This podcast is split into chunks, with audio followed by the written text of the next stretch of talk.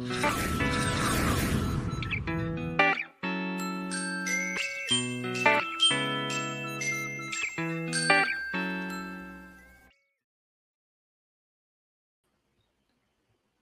Bom dia, boa tarde, boa noite, você que está aqui conosco no canal da Ideia Luz. Saudade de vocês. Voltamos ao vivo novamente. Depois de muito tempo, estamos ao vivo de novo numa segunda-feira. E uma segunda-feira muito especial, porque a gente vai conversar hoje com Chico Turbiani, né, Camila? E maravilhosamente. Esse é um programa muito bom, então fique por aí, aguarde, assista até o fim. Você que está assistindo no gravado também saiba que é muito bom tê-lo ou tê-la por aqui conosco. Esse canal da Ideia Luz, ele é feito para você que está aí desse outro lado da telinha. A gente transforma as a gente transforma conteúdos de qualidades em bits, em luz, até chegar na sua retina e inundar seus cérebros com boas informações. Eu sou Marcelo Augusto, sou iluminador e falo aqui de Brasília. E eu estou com uma pessoa linda, maravilhosa aqui do outro lado. Olha só a cara de descansada dela, gente. Camila, liga. Você, você desaprendeu ao vivo, né? Ah, meu Deus do céu. É ficar uma semaninha distante, é isso que acontece, gente. Hum, hum, hum, hum, hum. Vocês não sabem o quanto eu andei, eu andei para estar aqui de volta a este programa. Muito bom dia, boa tarde ou boa noite para quem está aqui com a gente. Ao vivo é sempre mais gostoso mesmo. Ai, ai, meu nome é Camila Thiago, falo aqui de Uberlândia, sou iluminadora também. Gente, para vocês que estão chegando aqui no nosso canal pela primeira vez, né, tá estacionando aqui, saibam que este, este canal é um canal que procura é, divulgar, falar, conversar, discutir sobre os conteúdos dos fazeres das artes cênicas. A gente dá um foco maior em iluminação, mas o nosso desejo agora já é a gente começar a falar também de outros lugares desses fazeres das artes cênicas que são múltiplos e muitos. Então, sejam todas, todos e todes muito bem-vindos ao nosso canal. Convido vocês para darem uma olhada nas nossas playlists, porque já tem muita coisa legal, muito conteúdo bacana. Então, entra lá nas playlists, dá uma olhada, vê qual assunto te interessa, que a gente tem vários programas, né, Marcelo? Mais de 120. É mole ou quer mais? Uau! E, se, e, segura, porque a gente já está com a programação de dezembro, já, até dezembro já fechada. Quer dizer, existem umas intenções de convidados, né? Se eles vão aceitar ou não, aí já são outros 500. Mas a gente já está bem organizadinho, as coisas estão funcionando, segura a gente, né? É isso, pessoas. A gente tem um sonho aqui dentro desse canal que eu acho que pode ser compartilhado com vocês. A gente quer levar conteúdos de qualidade sobre iluminação cênica e sobre teatro para todos os cantos do Brasil de forma gratuita e democrática. Bastando a pessoa ter somente um aparelho celular e uma internet, ele possa estudar, aprender e conhecer sobre essas áreas, né? Coisa que antes da pandemia era muito difícil. A gente estava conversando aqui com o Chico, né? A gente não dialogava entre a gente, agora a gente dialoga, né? De uma forma virtual e prazerosa e conhecer esses processos, conhecer essas pesquisas, conhecer esses, é, esses conteúdos que essas pessoas produzem, né, esses trabalhos, é muito bom, é muito bom. A gente vai levar a iluminação cênica a outro patamar, né, Eliezer? Que está sempre aqui com a gente. Fidedigno! Yes. yeah. Esse programa de hoje a gente fala sobre pesquisas na área de iluminação cênica. A gente começou e já fez um, um bom, boas conversas com doutores na área de iluminação. E hoje a gente começa a área dos mestres em iluminação, pessoas que já defenderam seus mestrados e já têm o título de mestre. A gente vai chamar para o nosso canal para a gente conversar como foi essa pesquisa, como é que se deu todos esses dois anos em cima dos livros, em diálogos, né? Como é que foram as orientações desses seus professores? Como é que foi chafurdar um pouco nas bibliografias e encontrar conteúdos, né? Para pesquisa, né? Para arrumar as ideias né, nesse processo. E hoje a gente está trazendo nada mais, nada menos para começar com essa com essa nova etapa né, do, da Ideia Luz Pesquisa, Chico, ou Francisco né, Turbiani. Conta pra gente, Camila, óbvio, todo mundo já conhece quem é o Chico Turbiani, mas conta pra gente. Vou falar, minha gente, quem é esse novo mestre aí da da área de iluminação. É diretor teatral, light designer e professor de iluminação cênica. Possui mestrado em artes pelo PPGAC da Escola de Comunicação e Artes da Universidade de São Paulo, com a pesquisa intitulada A Luz em Processo, um mergulho na criação de Guilherme Bonfante na trilogia bíblica do Teatro da Vertigem. E é também bacharelado em artes cênicas com habilitação em direção teatral pela mesma instituição desenvolveu durante a graduação a pesquisa de iniciação tecnológica chamada Uso de equipamentos luminosos não teatrais na iluminação cênica contemporânea em São Paulo. E desde 2013 atua como formador de iluminação da SP Escola de Teatro, Centro de Formação das Artes do Palco, sob coordenação de Guilherme Bonfante. Faz parte do coletivo Cardume de Teatro desde 2012 com o qual dirigiu as peças Os Fins do Sono, desenvolvida através do projeto Residências Artísticas do Teatro da Vertigem em 2016 e recriada no formato remoto em 2021, e O Balneário. Como iluminador, criou o desenho de luz dos espetáculos Abnegação 1 e Abnegação 2 da Companhia Teatral Tablado de Arruar Assinou também a iluminação dos espetáculos Solilóquios, direção de Joana Albuquerque, Orfeu Mestiço, uma hip ópera musical, direção de Cláudia Shapira, com núcleo Bartolomeu de Depoimentos. A Última História, direção de Tish Viana, Salem, direção de Júlio Barga, entre outros. Além do campo teatral, atua com iluminação para dança, ópera, música e eventos corporativos. Chico, seja muito bem-vindo ao nosso canal. Boa noite, tudo bem por aí? Boa noite, boa noite. Obrigado, gente. Estou é, muito feliz de estar aqui. É uma honra, de verdade, assim. A honra é toda nossa, assim. Estava conversando aqui, né? Vou, vou, vou expor isso a público. Todo mundo falava assim: você tem que trazer o Chico, gente. Tem que trazer o Chico. Gente, você tem, que, trazer o Chico Turbiani. Gente, a, a Cibele foi uma. Também você tem que trazer o Chico. Eu falei assim: calma. A gente está nos doutores primeiro. Quando a gente começar os mestres, ele será o primeiro. Promessa feita, promessa cumprida. Aqui está o nosso excelentíssimo Chico Turbiani. Para a gente é uma honra ter você aqui. Olha só. Gente, a palestra desse cara custa mais de 600 mil reais, quando ele não cobra em euro, e ele está aqui gratuitamente, assim, olha com a gente, tá vendo? Faça não, seu gente, Pix. Para com isso. Para Ajude a gente. É não, isso, é... Chico. Assim, muito obrigado pelo carinho, muito obrigado pela generosidade de ter aceitado o nosso convite, estar aqui com a gente, proporcionando mais uma noite de diálogo com muitos conhecimentos. Obrigado. Imagina, eu, eu queria ressaltar, assim, para mim é, é, uma honra estar aqui, eu acho que, é, não sei, eu que atuo com, no campo pedagógico da luz também, assim, eu acho que iniciativas como essa do canal de vocês, de conversar com as pessoas, democratizar o, a informação, democratizar esses conhecimentos da área são muito importantes, são muito necessárias. E eu fico muito feliz de estar podendo contribuir com vocês, porque eu acho que é, esse trabalho de vocês é muito importante. Isso que eu queria. Nossa, Chico, obrigada.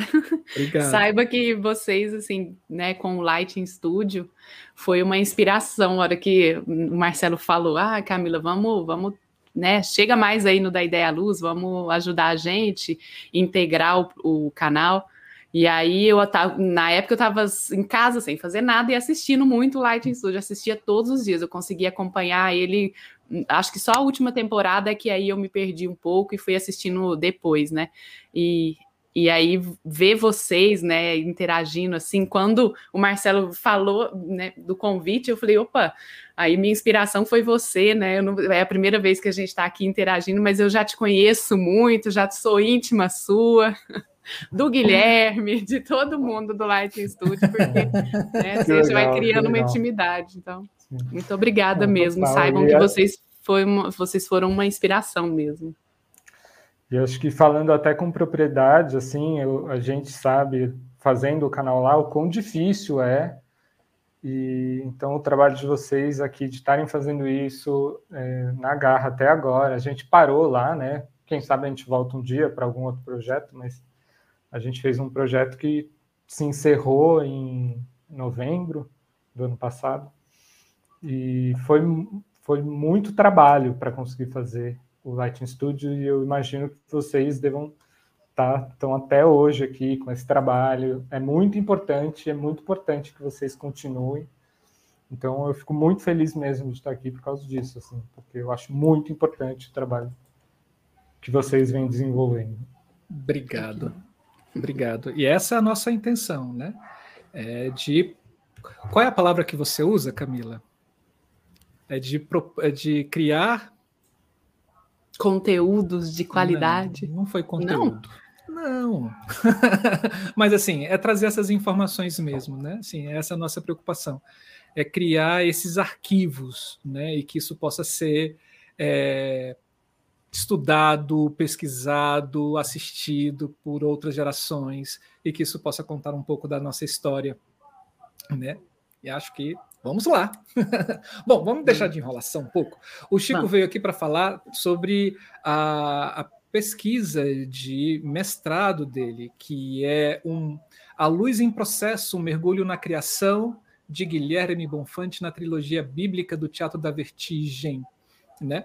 E nessa pesquisa foi realizados estudos de desenhos de iluminação cênico de Guilherme Bonfante para as peças O Paraíso Perdido, o livro de Jó e Apocalipse 1,11, que compõe a chamada trilogia bíblica que da companhia teatral Teatro da Vertigem.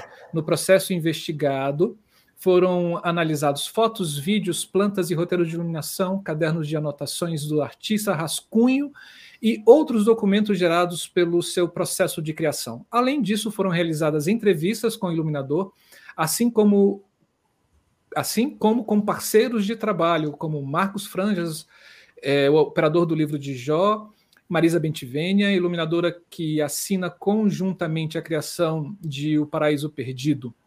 Deste modo, a pesquisa voltou seu olhar não só para a iluminação dos espetáculos, propriamente ditas, mas para o processo criativo no qual eles resultam. A cada trabalho, Bonfante vai experimentando e descobrindo novos procedimentos criativos a partir dos desafios apresentados pela especialidades não convencionais apresentadas, né? que é, tem igrejas, hospitais, presídios, é, em interação com as proposições cênicas da encenação. Chico, conta pra gente como é que foi cair de cabeça nesse material todo, né, e fazer essa viagem toda com vertigem. Tá, vamos lá, gente. É... Eu vou tentar contextualizar um pouco de onde surgiu a pesquisa primeiro, e aí a gente entra um pouco na pesquisa propriamente dita. Talvez eu peça umas imagens para você, Camila. É, para mim é legal poder falar. Normalmente o espaço que a gente tem para falar dessas pesquisas são nos congressos, seminários, né? E aí tem 15, 20 minutos, e às vezes tem que correr para falar tudo correndo, não dá para explicar. Então vou tentar com calma, eu que não sou uma pessoa calma, sou muito ansioso, vou tentar com calma falar desse Aqui você tem o que você quiser, ótimo, fique à vontade. É, Não, mas acho que é importante contextualizar um pouco de onde surge a pesquisa, né? Porque eu, eu sempre quis fazer mestrado, fazer pesquisa acadêmica, mas eu não sabia o que. Assim, isso era uma questão para mim, assim. É, eu estava esperando ter um tema que me instigasse, porque eu sempre fiz, ah, um dia fazer, sabe essa coisa bem abstrata, assim, ah, um dia fazer mestrado, é interessante. E e eu não tinha interesse em falar de nenhum trabalho meu. Né? Não queria falar de uma criação minha. Talvez até por uma baixa autoestima, assim, achar que não, meus trabalhos não são bons o suficiente para escrever sobre eles, não interessa, não vai ser legal. E, e, o mestrado foi importante porque eu descobri que assim a gente sempre fala da gente, não importa como, a gente sempre está falando da gente. Então, a escrita do mestrado foi descobrir que eu precisava falar de mim, falar o que eu penso, né? Mas antes de começar o mestrado, isso não era uma questão assim para mim. É, eu minha relação com a iluminação na academia era uma relação. Eu tinha feito a, graduação, é, fiz as aulas com a Sibeli Forjaz na USP e eu adorava, eu achava incrível, gostava muito mas eu sempre tive muita curiosidade por todos os aspectos técnicos da iluminação. Então, eu sempre queria saber desmontar os negócios, saber montar, mexer na mesa, mexer na tomadinha, desmontar, montar a tomadinha, pendurar a lâmpada. Isso era uma coisa que me instigava para mim. E eu isso não é uma crítica, é só como eu sou, assim. É, eu, eu, tenho uma certa dificuldade com alguns campos muito abstratos do pensamento acadêmico. Assim. Então, eu me conectava muito com a prática. Montar luz, subir escada, pendurar refletor, isso me, tinha, me impulsionava muito. Então, eu, eu, eu tinha vontade de fazer pesquisa, mas eu queria fazer algo que dialogasse com, comigo, no sentido que eu, eu queria conseguir pensar uma prática aliada a uma teoria. Então, uma teoria a partir de uma prática, uma criação a partir de uma técnica, essas coisas todas meio misturadas, né? Eu acho que o mestrado ele tem um pouco isso, assim. Eu tento, eu vou falar mais para frente da pesquisa exatamente, mas tem uma coisa de olhar para os fenômenos concretos, assim, como que que, que o cara foi lá e botou ali para iluminar aquela cena e a partir disso entender é, relações mais teóricas, conceituais, etc, etc. É um caminho, tem outros, muitos, né?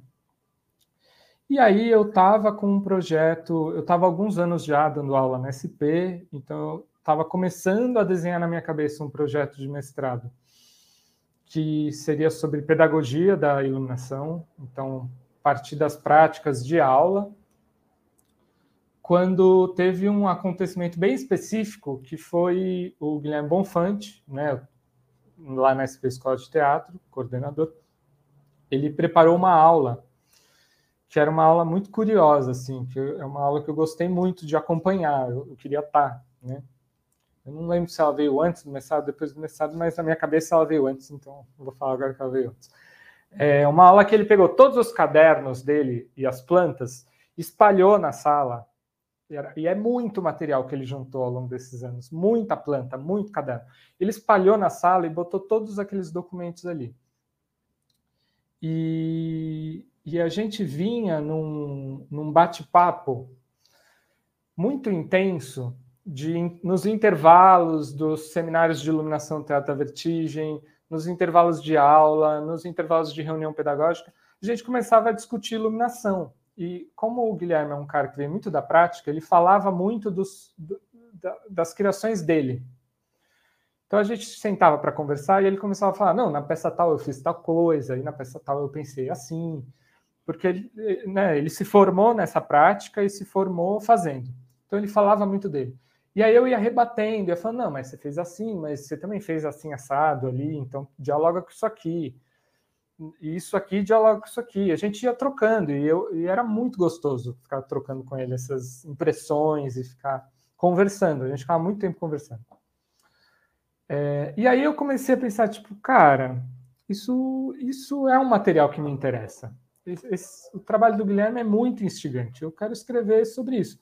Nem que seja só para que o trabalho do Guilherme esteja registrado na academia, para posterioridade. Então, eu pensei assim: se eu conseguir registrar uma parte do trabalho do Guilherme no campo acadêmico, para que daqui 50 anos alguém pesquise iluminação cênica e encontre é, algo escrito sobre o trabalho dele, para mim, minha dissertação lá na frente vai ter cumprido seu papel. Era meio isso que eu pensava, assim. Porque para mim era importante que essa prática estivesse registrada na academia, de alguma maneira, porque para mim ela é pertinente, né? Então foi um pouco daí. Aí eu escrevi um projeto, prestei para o PPGAC da USP e passei, fiz projeto de mestrado com orientação da Cibele Forjas. É, Aí entramos propriamente no caminho da pesquisa, como foi, com seus percalços, suas dificuldades. É, eu parti um pouco de. Acho que. Camila, você consegue puxar aquele PowerPoint? Gente, eu vou Consigo. puxar um PowerPoint, que é uma apresentação que eu fiz para um seminário acadêmico. Então, eu não vou seguir ele à risca, eu vou para frente, para trás, voltar. Mas. É ele vai me ajudar a organizar um pouquinho a cabeça, assim. Aí. Pode, Foi. pode, ó, eu te falo quando parar. Pode ir seguindo para frente. Pode ir, pode ir, já, pode ir, pode ir. Depois eu falo dessas imagens, foram bem importantes. Aí, pode voltar um. É, queria falar de onde eu parti, né? Então, o Guilherme ele tinha todo aquele material bruto e ele foi muito generoso em falar: vai lá em casa e pega o que você precisar, olha o que você precisar, tira foto do que você precisar, quantas vezes você precisar ir lá e está à sua disposição.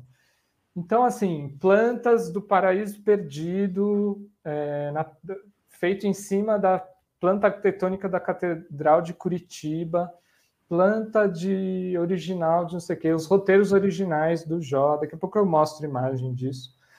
Mas isso foi assim o primeiro material com o qual eu tinha que lidar. Então, caderno, desenho, esboço de caderno, anotação de ensaio? É, e isso é muito curioso, assim, você vai olhando os cadernos do Guilherme, eles vão ficando mais organizados ao longo dos anos. Então, é porque eu, eu, tipo, eu trabalhei com o Guilherme algumas vezes como assistente, né? E eu olhava, eu, eu sempre admirei como o caderno, o caderno de processo dele hoje é muito organizado. Eu falo, nossa, é tão organizadinho, ele escreve isso aqui. Aí eu fui ver os primeiros, né, do Paraíso aqui. E é muito caótico, não dá para entender um monte de coisa. É, é, daí eu falei, ah, se ele começou assim, eu também um dia vou ter um caderno organizado. Mas eu acho que ele, o caderno dele se tornou organizado porque ele passou a se preocupar em. Ele, ele entendeu, e ele entende hoje, que cadernos, documentos, anotações, tudo isso são materiais muito importantes. Uhum. É, ele se preocupa com isso, como poucas pessoas na nossa área se preocupam. Assim. Então, aqui fica aquele velho: guardem seus cadernos, guardem as plantas, guardem os roteiros, os roteiros com os rabiscos de quando você estava operando, não o arquivo digitalizado, porque esses rabiscos fazem toda a diferença. As anotações de canto que você faz, né? Então tinha todo esse material. É, acho que Camila, vai um pouquinho para frente. Eu vou ficar te pedindo desculpa porque está tudo Pode fora ir. de ordem. À vontade. Só para dar dois exemplos, pode até aparecer imagem, pode ir, pode ir, pode ir, até aparecer os, o roteiro de operação do. Pode ir, aí, vai mais um, vai mais um. Esse, por exemplo, esses são os roteiros originais de operação do livro de Jó que o Guilherme tem guardado. E que ele, e você vê que assim, é o roteiro com a anotação original em azul, aí outras anotações ou de ensaio ou de outras temporadas em vermelho, aí deixa as que foram caindo rabiscadas, aí anotação a lápis, né? Então é, era esse tipo de documento que tinha guardado e que está numa pastinha feita de é, negatoscópio, né, feita de chapa de raio-x, pastinha feita, então, é tudo material original, né? Aí eu vou te pedir para voltar para aquele slide de novo. Pode só para eu voltar. É, isso, aí. É, então eu parti desse material. Olhando esse material, eu percebi que eu precisava completar lacunas, né? Eu não conseguia dar conta. Então, outros materiais foram importantes foram as fotos e os vídeos. Né? As fotos, é, por acaso ou não, é, o Vertigem tinha lançado um livro um pouco antes. E eles tinham o acervo de imagens deles precisando ser digitalizado e organizado. Então, é, o Guilherme me chamou para organizar o acervo de fotos. 20 é, anos de acervo de foto. E muita coisa mais recente está digitalizada, mas principalmente as fotos da trilogia dos anos 90 era tudo foto impressa, né?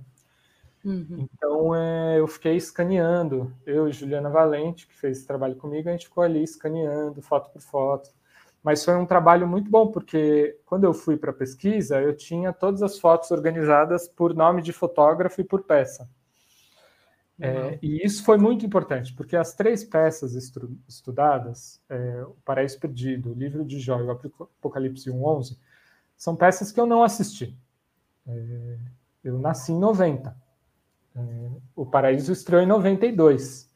O Apocalipse estreou em 2000 ou 2001, não lembro agora de cabeça. Eu tinha 10 ou 11 anos. Então, foi importante ter muito material visual. E foi importante ter material visual de fotógrafos e fotógrafas diferentes, porque eu tinha a mesma cena vista uhum. por pessoas diferentes, porque cada fotógrafo tem uma abertura, tem um tratamento de imagem, ainda mais com película, a exposição da película que puxa para o verde, que puxa para o azul, né? Então eu tinha a mesma cena com é, tratamentos visuais muito diferentes em foto. E, por exemplo, o vídeo do Paraíso Perdido, a qualidade é muito baixa da imagem. Então eu tinha como ir vendo o vídeo e pausar e abrir a foto da mesma cena. Ah, ele, ele eu estou vendo, é, é, difícil de ver, mas está em cima de um púlpito. Então eu abri a foto da cena da pessoa no púlpito e aí conseguia comparar. Então, o primeiro trabalho foi um pouco ir entrecruzando esses materiais para entender o que era a peça e o que era a luz da peça, né? Então, era uma coisa assim, assistir a peça com a planta e o roteiro na mão. Então eu imprimi os arquivos que eu digitalizei, os arquivos do Guilherme, eu imprimi para ter uma cópia. Eu ficava com aquele material na mão assistindo a peça e pausando e anotando e entendendo, tipo, ah, veio para cá, veio para lá, né? É, além disso, eu fiz um trabalho de entrevistas. Então, eu entrevistei o Guilherme sobre cada um dos trabalhos. Aí entrevistei a Marisa Bentivenha, que assina a iluminação do Paraíso Perdido com o Guilherme, e foi muito importante porque é, assim, a memória pega, prega peças na gente, né? Então, é, foi muito interessante entrevistar a Marisa, que estava lá no mesmo processo, porque ela narra acontecimentos de forma muito diferente do Guilherme. E aí eu consigo confrontar uma coisa com a outra com os documentos e chegar a algumas conclusões. Né? Mas entrevistei também o Marcos Franja, que foi operador do livro de Jó, e entrevistei o Antônio Araújo, que foi o diretor das três peças. Tanto que todas essas entrevistas elas estão nos apêndices da dissertação, na íntegra, é, com várias questões que não se, não se encerram na dissertação, e tem, tem, tem várias discussões com o Guilherme, com Marisa, com o Franja, que estão ali para quem quiser usar. Especialmente a entrevista com o Antônio Araújo, a gente conversou bastante sobre processo colaborativo e a relação com sonoplastia, cenografia, figurino, iluminação. E também isso não, eu não aprofundo na dissertação, mas a conversa está lá. Eu acho que é um material bem importante, assim porque é uma discussão que não é, pelo menos que eu tenho acesso, né? Isso é para falar, mas que eu acho que não é uma discussão muito aprofundada dessas áreas no processo colaborativo, né? Pelo menos esse molde do Teatro da Vertigem dos anos 90, etc. E a partir desses dois materiais, eu fui atrás de algumas referências bibliográficas que eu acho que são importantes. Então, é, sobre processo colaborativo, eu fui atrás de várias e o material do Tó, do Antônio Araújo, talvez era o que se relacionava melhor e que me serviu mais, porque estava falando de espetáculos que ele dirigiu, então a, a, dissertação de mestrado, a dissertação de doutorado, o livro do Vertigem, é, o livro do Thor sobre o Paraíso Perdido foram muito importantes. É, acabei entrando numa discussão dentro da dissertação sobre site specific, e aí duas referências bibliográficas foram muito importantes. Uma é o One Place After Another, da Miwon Kwon, que era uma, uma referência que o próprio Antônio Araújo tinha me passado na iniciação científica que eu fiz com ele sobre equipamento não convencional, que o Marcelo citou, mas que é uma referência das artes plásticas.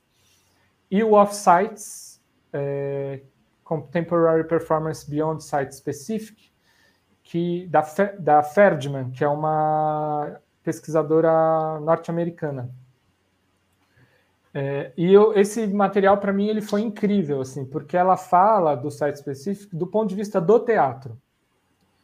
E ela faz uma historiografia do site específico que antecede o termo site específico. Então, ela vai falar do cantor, ela vai falar de experiências é, na Idade Média que ocorrem fora do espaço teatral convencional, né? Que não tem o nome site específico, porque esse nome é um termo que vem das artes plásticas, que surge nos anos 80, mas como o teatro ele tem uma natureza site específica própria dele, e então essa referência foi bem importante. E na iluminação, o livro do Chris Afulli, que é um pesquisador italiano, também foi muito bom, que é esse Active Light, Questões da Luz no Teatro Contemporâneo, que ele vai discutir esse conceito de luz ativa, e aí tem um, uma passagem que no fim isso nem entrou tão diretamente na escrita, eu acho que eu cito ele duas ou três vezes, mas que me ajudou a entender bastante é, como ler o material, porque ele fala da luz ativa a partir de três visões. Então ele fala que basicamente tem três modos da luz ser ativa na cena. É, ele fala a partir da visualidade, a partir da, da performance da luz, né, então da manipulação, e a partir das fontes, então os, os objetos e o que esses objetos significam. E o trabalho do Guilherme no Vertigem, ele fica acessando esses modos diferentes de luz ativa o tempo todo. Então é, é imagem, mas é a fonte importa, então a fonte diz, e a fonte performa em cena, acendendo e apagando. Então, é, isso me ajudou muito. E talvez a principal referência teórica, gente, eu estou falando qualquer coisa, vocês me interrompem, a gente conversa, também não, não precisa ser tão palestrão. Não estar palestrando, mas estou indo. Pode Se vocês quiserem interromper, perguntar, vocês falam. Com certeza. É, que é a Cecília Almeida Salles, os livros dela. E aí, Camila, você pode passar para o próximo slide para mim, por favor? Que é essa, eu vou até ler, é uma investigação que vê a obra de arte a partir de sua construção, acompanhando seu planejamento, execução e crescimento, com o objetivo de melhor compreensão do processo de sistemas responsáveis pela geração da obra. Essa crítica refaz, com o material que possui, a construção da obra e descreve os mecanismos que sustentam sua produção. É, basicamente, o meu mestrado é a aplicação desse pensamento a essas três peças. Né? Então, isso até foi uma questão, assim, quando eu cheguei na qualificação, eu estava bem confuso sobre, vixe, o que, que eu vou escrever, qual é o formato dessa escrita. E aí eu entendi o formato da dissertação quando eu entendi que eu tinha que narrar o processo da obra, e não a obra. Eu tinha que narrar de onde a obra partiu, como ela foi pensada, para onde ela foi, e aí, por último, falar como ela era. Né? Foi meio por aí que eu tentei é, passar. É, esse foi um processo bem doido, porque tinha um certo colamento. Colamento não existe, né? Estava um pouco colado ao material, digamos assim, porque eu tra trabalho com o Guilherme, é, ou eu estou há muitos anos ouvindo as narrativas do Guilherme sobre os trabalhos dele. Então, até a qualificação, o meu olhar era um olhar muito colado nele. Até na defesa, assim, isso foi uma coisa que a banca final falou, assim, que surge uma voz minha, mas que essa voz ainda não, né? Eu estava até falando antes de a gente começar, assim, a dissertação não tem uma tese, ela não propõe uma tese, ela não tem uma hipótese central. Né?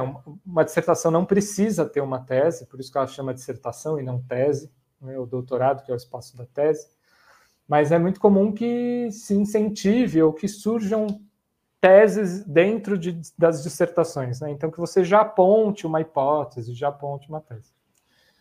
É, então a banca final até falou, olha, surge uma voz aqui, mesmo que não tenha uma tese estruturada, tem uma voz de pesquisador. É, porque eu, eu no começo eu estava muito colado então eu tinha dificuldade de me afastar. As entrevistas com a Marisa, com o Franja, com o Paulo, ajudaram a me afastar um pouco do material.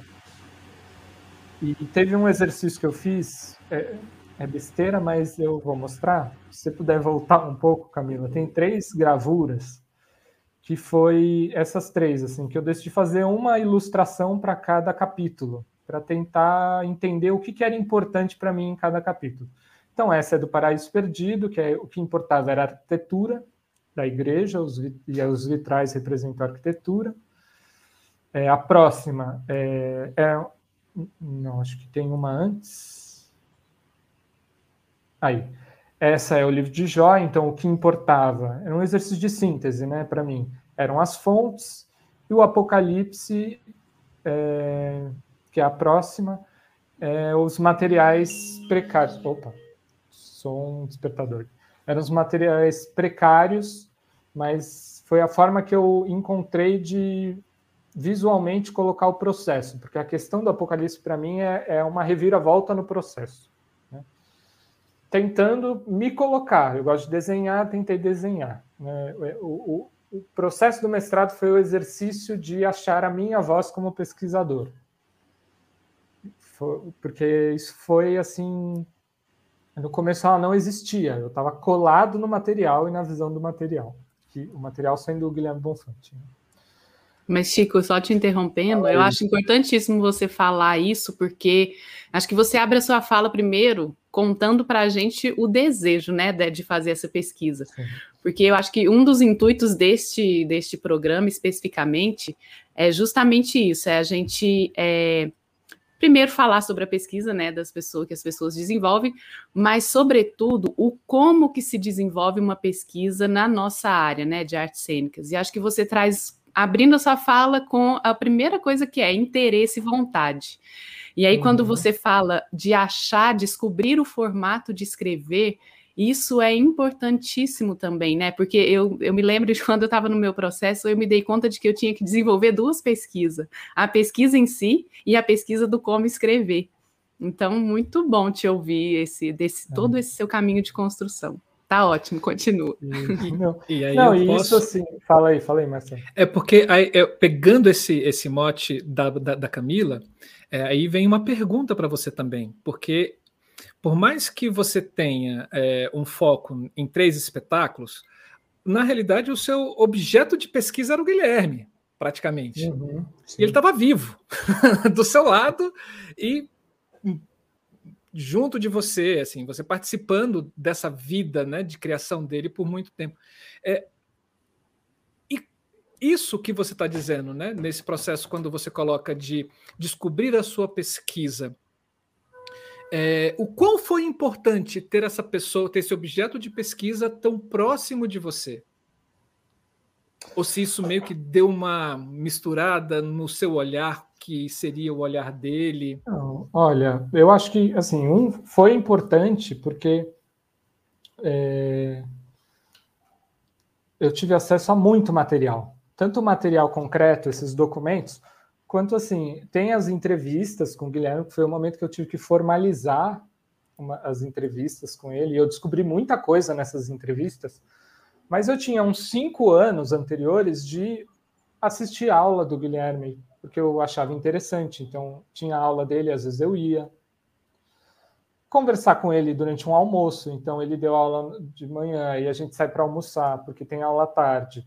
Aí a gente fica conversando sobre assuntos, né? Porque tem isso, assim, a gente que é iluminador, a gente senta, se encontra, começa a falar de iluminação, e começa a falar de como faz luz assim, do equipamento tal, da coisa tal, do processo que foi assim, do processo que foi assim. E a gente acaba fazendo isso. Então, é, eu tinha, assim, por isso, no fim, esse nome mergulho, que foi até uma sugestão da Juliana para o Tito, Juliana, minha companheira, né? É, é porque a sensação era essa, assim, eu mergulhei em Guilherme Bonfante, assim, eu mergulhei uhum. em foto, vídeo, planta, roteiro, material, entrevista. E, e, só que assim, era um mergulho meio confuso, porque você se joga no material e o difícil foi se afastar de alguma medida dele, não porque estar afastado do seu objeto é importante. Tem formas muito diferentes de se pesquisar. Você pode pesquisar colado ao seu material, você pode ser o seu material, você pode usar é, formas mais tradicionais de pesquisa, onde você está afastado do seu material mas é, eu precisava me afastar um pouco para entender esse, qual era o meu olhar para o material. Isso eu achei difícil. Eu achei difícil. Assim. É, tanto que, assim, não sei se eu consigo me descolar totalmente, porque eu acho que o que o Guilherme fala do próprio processo é muito coerente para mim, me parece muito coerente. Então, tem, tem esse colamento, né? falando de novo uma palavra que não existe, mas tudo bem. É... mas, mas é isso. Tem liberdade é poética. É, mas eu acho que é isso, assim. Foi, é, foi bom e foi ruim, mas eu acho que foi mais bom do que ruim. Com, com, com certeza. Com certeza. Sim. Né? Sim. É, então, a, partir do momento, como é que foi descobrir esse recorte? Como é que, esse, que isso é, se deu? Tá, vamos, vou. Eu acho que assim, na, tá. Eu queria só apontar mais uma coisinha, claro. assim, que eu acho que é. Fique à vontade. Você pode também me mandar calar a boca. Falar assim, não, Marcelo, imagina, para, favor, fica quieto, deixa eu voltar. Eu, eu, não quero palestrar, não. Vamos conversar. É. Mas é, não, é que a Camila falou uma coisa que, assim, eu parti da vontade, né?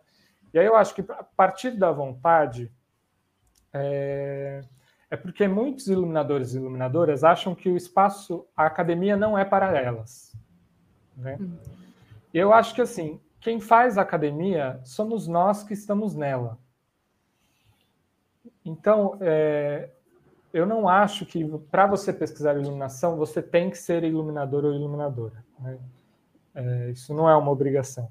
Mas eu acho que a, o espaço acadêmico precisa de iluminadoras e iluminadores ocupando ele e pensando a partir dos seus processos, a partir dos processos de outras pessoas, mas porque é, um, é uma forma de conectar os saberes com a prática, né? com as uhum. nossas práticas. E eu acho isso importante. Então, esse foi o meu caminho. Tem vários, mas eu deixo isso aqui, assim. Precisamos ocupar. Às vezes é, é assim, quem a gente ter orientadores e orientadoras de pós-graduação que são iluminadores e iluminadoras é uma coisa muito recente. Porque uhum. primeiro a gente teve o momento das pessoas escreverem teses e dissertações. A gente teve o momento das universidades reconhecerem que precisa ter iluminadores e iluminadores nos seus quadros docentes. Aí a gente teve o momento dessas pessoas finalizarem seus doutorados, porque muitas entraram só com mestrado nos anos 90 e 2000, e começarem a orientar na pós-graduação. E essas pessoas, às vezes, ainda ficam em falta de, de orientandos que sejam da área de iluminação precisam caçar a gente às vezes. Então, assim, esse espaço existe, ele precisa ser ocupado por iluminadores e por iluminadores, né? Uhum. Mas, então, era só esse adendo que eu achava importante fazer. Mas eu acho que eu posso, Marcelo, para mim é mais fácil, talvez, falar o que, que eu escrevi a partir de agora, porque a escrita foi, gente, primeiro que procrastinei, demorei, como sempre, né? A gente demora. Então, o final da escrita foi aquela, aquele desespero, escrevendo o dia inteiro para finalizar, etc. Mas, basicamente, a estrutura final da dissertação são três capítulos. Na verdade, são quatro, porque tem um capítulo é, introdutório, mas são três, um capítulo para cada peça, aonde eu tento descrever não só a luz da peça mais o processo de como a luz se construiu. Aí, se puder colocar a cola para mim, vai ajudar. Vamos lá. É, então, o capítulo 1, eu contextualizo algumas questões, e aí tem o capítulo do Paraíso Perdido, do Jó e do Apocalipse. Né? Sendo que nos títulos eu tento colocar um pouco os pontos centrais de cada capítulo, que é a descoberta do espaço no Jó, no Paraíso Perdido, o Jó, a experimentação com as fontes, e o Apocalipse, que é o processo da luz olhando para si mesmo. Né? E aí eu posso explicar mais para frente o que é isso. A gente pode passar Pode passar as três imagens, pode passar esse slide, pode passar o próximo. É, eu faço uma contextualização sobre o ofício da iluminação cênica, porque isso é uma coisa importante para mim. É, eu percebi que o que me interessa pesquisar ou estar aliado é a pesquisas que valorizam a iluminação cênica, não só enquanto linguagem, mas enquanto ofício, enquanto profissão. Então, é, esse é, é onde eu me ancoro, é com quem eu estou dialogando, que eu quero dialogar. É, o reconhecimento da nossa área como uma área independente autônoma que trabalha em colaboração com outras áreas. Né? Em 2021, isso é algo que surpreende ainda precisar ser dito, mas precisa ser dito em muitos lugares, porque eu, muita gente ainda não entende que, uhum. é, que a iluminação é complexa que a iluminação é, lida com procedimentos muito sofisticados de criação, é, que é uma, as pessoas entendem que é uma linguagem importante. Eu não sei nem se elas às vezes entendem se é uma, que é uma linguagem complexa. Se elas entendem que a luz é importante para a cena. Agora entender que você tem um profissional que se especializa nisso, seja criativamente, seja tecnicamente, para mim essa é a minha é onde eu quero estar como pesquisador né, é, é, produzir uma pesquisa que fortaleça esse campo. Né? Uhum. É, aí eu discorro um pouco sobre a trajetória do Guilherme, eu não vou falar muito disso aqui, mas o Guilherme tem uma trajetória pré-vertigem muito interessante e que ajuda a gente a entender um pouco ele iluminador, então ele começa no teatro de grupo, político, ligado a, a ele deve ter contado essa história dele quando ele veio aqui, mas ligado a grupos operários. Então ele foi para Mau, viver em Mauá por alguns anos num grupo. Então tem uma tem uma gênese do pensamento de grupo na vida dele muito forte. Aí ele vai ficar muitos anos como técnico, alguns anos como técnico no espaço off. E aí eu também não vou aprofundar, mas é meio, o off é, foi meio um pequeno laboratório de iluminação para ele. Então todo dia ele tinha que montar uma luz diferente como técnico e as produções não traziam iluminador, então ele fazia luz para muitas produções. É uma história muito bacana. Até que ele encontra o Antônio Araújo, eles começam uma parceria que existe até hoje e que abre e, e o Guilherme ele fala isso no próprio Lighting Studios quando a gente entrevistou ele, né? Porque teve um dia que ele, eu entrevistei ele e teve um dia que ele me entrevistou dentro do canal. Mas que ele fala sobre como encontrar o Antônio Araújo, esse grupo de artistas que estavam ligados à Universidade de São Paulo, expande um pouco o pensamento dele como criador e isso inaugura uma nova etapa na vida dele. É, então eu contextualizo um pouco é, a vida dele, falo um pouco sobre o Teatro da Vertigem, fala um pouco sobre o processo colaborativo. Então, são aqueles preâmbulos que às vezes a gente precisa fazer na escrita para que pessoas que não conhecem esses campos pudessem uhum. é, entender onde estamos nos situando enquanto pesquisa. Aí pode passar. É, aqui é uma foto do Oberosterreich, que é, acho que, agora estou falando de cabeça, posso cometer algum equívoco, mas eu acho que é o primeiro trabalho é, do Guilherme com o Antônio Araújo, que era um TCC do Antônio Araújo, trabalho de conclusão de curso, que eu quis colocar, porque já tem questões muito interessantes aqui da relação da luz com o espaço.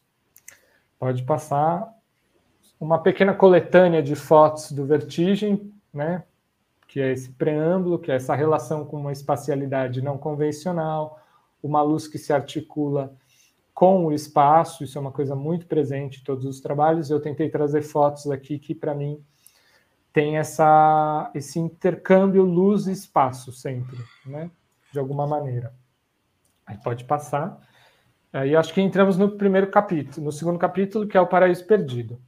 É, eu, eu investigo um pouco a origem do grupo, como ele, de onde ele partiu, e aí tem alguns elementos que são do processo da peça como um todo e que são do processo da luz que eu acho que são importantes nesse trabalho, né? Então, a, o primeiro ponto era era um trabalho que não partia de uma dramaturgia pré-escrita, né? Isso é algo muito comum para a gente no, hoje, mas nos anos 90 isso era um momento bem específico. Então, era como que a luz criava a partir da ausência de um texto dramatúrgico. Né? E aí, as referências do Doré, que era um ilustrador que ilustrou o Paraíso Perdido, do John Milton, que ilustrou a própria, uma versão da Bíblia, tem ilustrações dele, então, é, a gente vai ver no próximo slide, pode deixar aqui daqui a pouco eu mostro, tem uma referência visual para o trabalho. Então, o trabalho parte um pouco de pegar uma referência visual e isso foi, foi dando pistas de como criar a luz, porque não tinha uma dramaturgia. Então, vamos sentar ler a dramaturgia, vamos analisar a dramaturgia. Né? Era um trabalho que estava sendo construído em colaboração. É, tem, eu tenho um outro ponto que é muito importante desse trabalho, que é o contexto histórico da época. Você, alguns anos antes, tinha é, Thomas tinha voltado para o Brasil e as encenações do Gerald Thomas tinham marcado toda uma geração é, de artistas teatrais, principalmente do eixo Rio-São Paulo, mas é, a, os trabalhos do Gerald impactam muito uma geração. E o próprio Guilherme fala em entrevista, assim, foi a primeira vez que eu vi alguém usando lâmpada par daquela maneira, porque lâmpada par era um equipamento de show, não era tanto usado em teatro. Já tinha outras pessoas usando, mas o Gerald marcou um pouco o uso da lâmpada par com fumaça e outras questões visuais também. Mas esse era um ponto. Então, um ponto desse trabalho eram as referências visuais. Outro ponto era a relação com a própria igreja. Né? Então, entrar na igreja, investigar o espaço da igreja, é, e um trabalho de esconder os refletores dentro da igreja e todo o aparato técnico da iluminação. Né? E nisso foi muito importante a entrevista com a Marisa, porque a Marisa ela teve um papel é, entre vários né, na criação, mas entrevistando ela, eu percebi isso. Ela teve um papel muito. Ela assumiu a parte organizacional das montagens, assim. E, e fica muito evidente na fala dela como fez parte da investigação descobrir os nichos da igreja, descobrir onde colocar os equipamentos, como se relacionar com, com, os diferentes equipamentos, como se relacionar com a arquitetura, entender como iluminar os vitrais por fora, entender como que aquilo tecnicamente ia funcionar. Aí tem outros dois pontos que são muito importantes, que é o, uso da fumaça, que se refere ao Doré, se refere ao Gerald e, e foi um dispositivo para esconder as fontes luminosas dentro do espaço. E outro elemento fundamental é o anjo caído. E aí, se puder passar para o próximo slide, tem umas referências visuais. Então, é, em cima à esquerda, a gente consegue ver o para, é, uma ilustração do Doré para o Paraíso Perdido.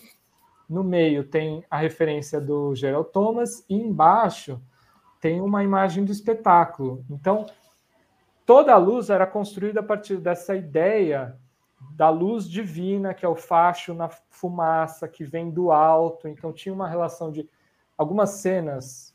É óbvio que, perguntando para o Guilherme, eu pergunto: não, mas isso foi intencional? E eu lembro que eu perguntei isso para a Marisa também. Mas isso foi intencional, o que eu vou falar? E eu lembro dela falar: Nossa, eu não lembro. Eu lembro que a preocupação era fazer o negócio funcionar, instalar os equipamentos nos lugares e lidar com aquele espaço gigantesco. Porque tem uma relação na peça, que eu acho que eles nem têm ciência disso, que assim, determinadas cenas são iluminadas de cima e determinadas cenas são iluminadas de baixo. E as cenas são iluminadas de cima tem a ver com o sagrado, e as cenas são iluminadas de baixo tem a ver com o profano. Então, é, tem, tem uma relação muito curiosa com os ângulos dentro da igreja, a relação com a fumaça e esse imaginário é, das, do, de, do, divino como um, um, facho de luz vindo das nuvens, né? Cloreto de amônia. Sim, isso também foi uma coisa que foi muito conversada, né? Toda a iluminação na época era feita de cloreto de amônia, que hoje a gente sabe que é tóxico, não pode usar. Mas eles espalhavam umas bandejinhas de cloreto de amônia Sim. pelo espaço. E é muito legal ver na planta, porque tem... é, todo mundo nos anos 90 usava isso, né? Não foram eles. É. 2000 Mas... também, aqui em Brasília. É, é sim, sim. Contém metais Mas... pesados. É. Não é muito bom para respirar, mas todo mundo usava. Mas nas plantas tem as posições das bandejinhas, porque é, você pensa a igreja de Curitiba, é gigante. A própria catedral aqui de São Paulo, a Santa Efigênia, é enorme. Então são várias bandejinhas espalhadas atrás de pilastras para ficar soltando a fumaça e ocupar todo aquele espaço, né?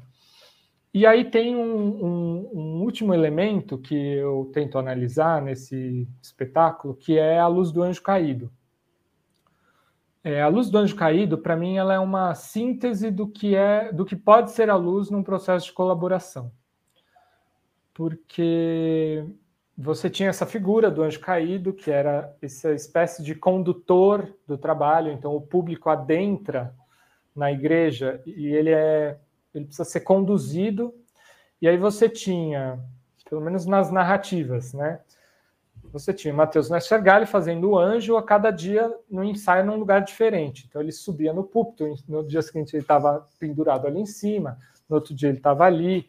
É, e aí surge a ideia de luzes autoportantes. E aí o interessante é que quando você vai ver o escrito do Tó, está escrito uma coisa, quando você vai ver a entrevista do Guilherme, está escrito uma coisa, quando você vai ver a entrevista da Marisa, está escrito outra. É, então, por exemplo, né, eu sei que Marisa e Guilherme estão vendo agora. Marisa diz que ela que foi comprar as, as lanternas.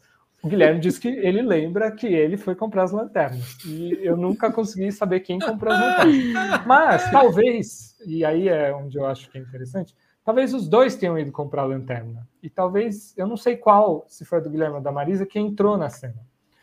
Porque foi um processo assim: o Matheus trouxe a ideia de uma lanterna, aí os iluminadores foram atrás de achar qual lanterna a ser usada, e aí se descobriu essa lanterna, que é uma lanterna que ficava amarrada nos antebraços do Matheus. E aí tem todo um trabalho de ensaio e de direção das posições do Matheus com a, a lanterna que isso é uma coisa que quando você vê os vídeos, foram muitas lanternas, exatamente. Quando você vê os vídeos, da, o, o, registro do espetáculo, uma coisa que me impressionou muito era como você via esse ator é, num estado visceral em cena, mas a lanterna estava exatamente no ângulo, iluminando assim o rosto dele. É, então tinha um trabalho muito preciso de manipulação do ator com essas lanternas.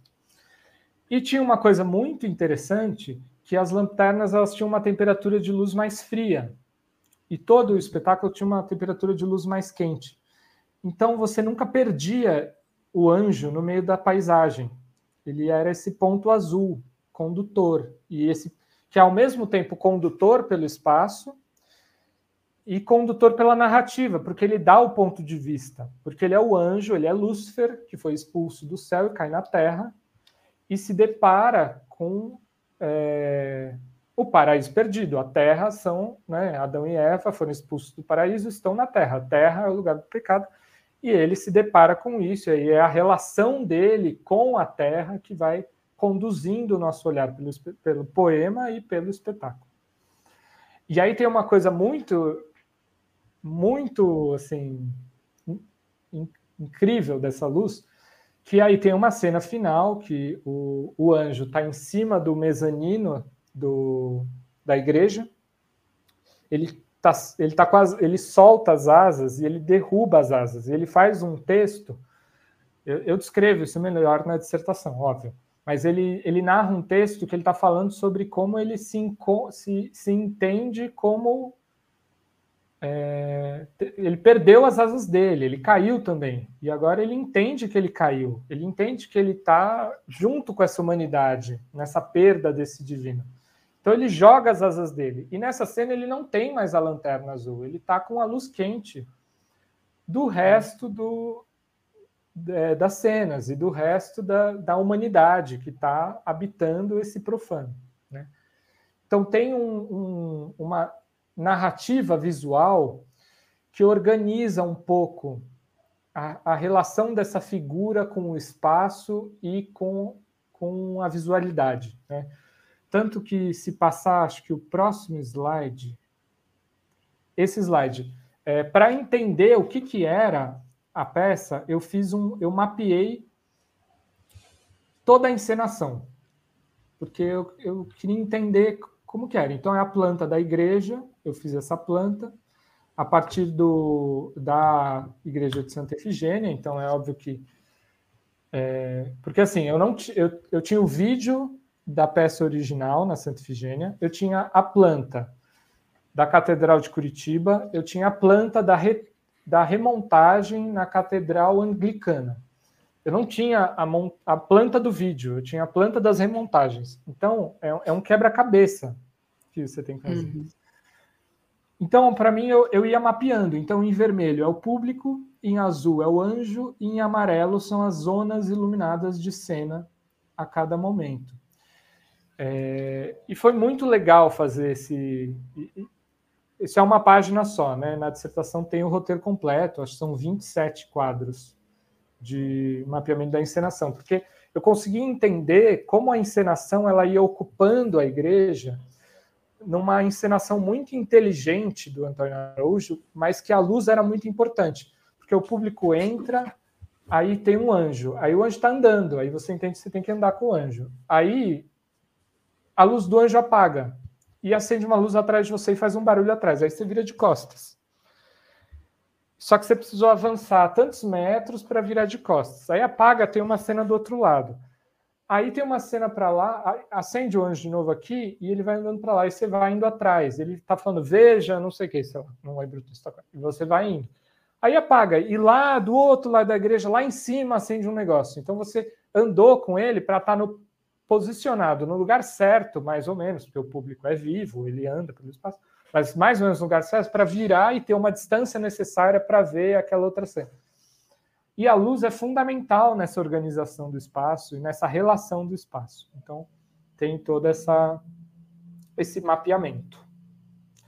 Aí acho que a gente pode andar, provavelmente a gente vai entrar no segundo espetáculo, que é o livro de Jó. É, eu faço um preâmbulo no começo, porque assim, todo começo de capítulo eu contextualizo o processo geral antes de entrar no processo da luz.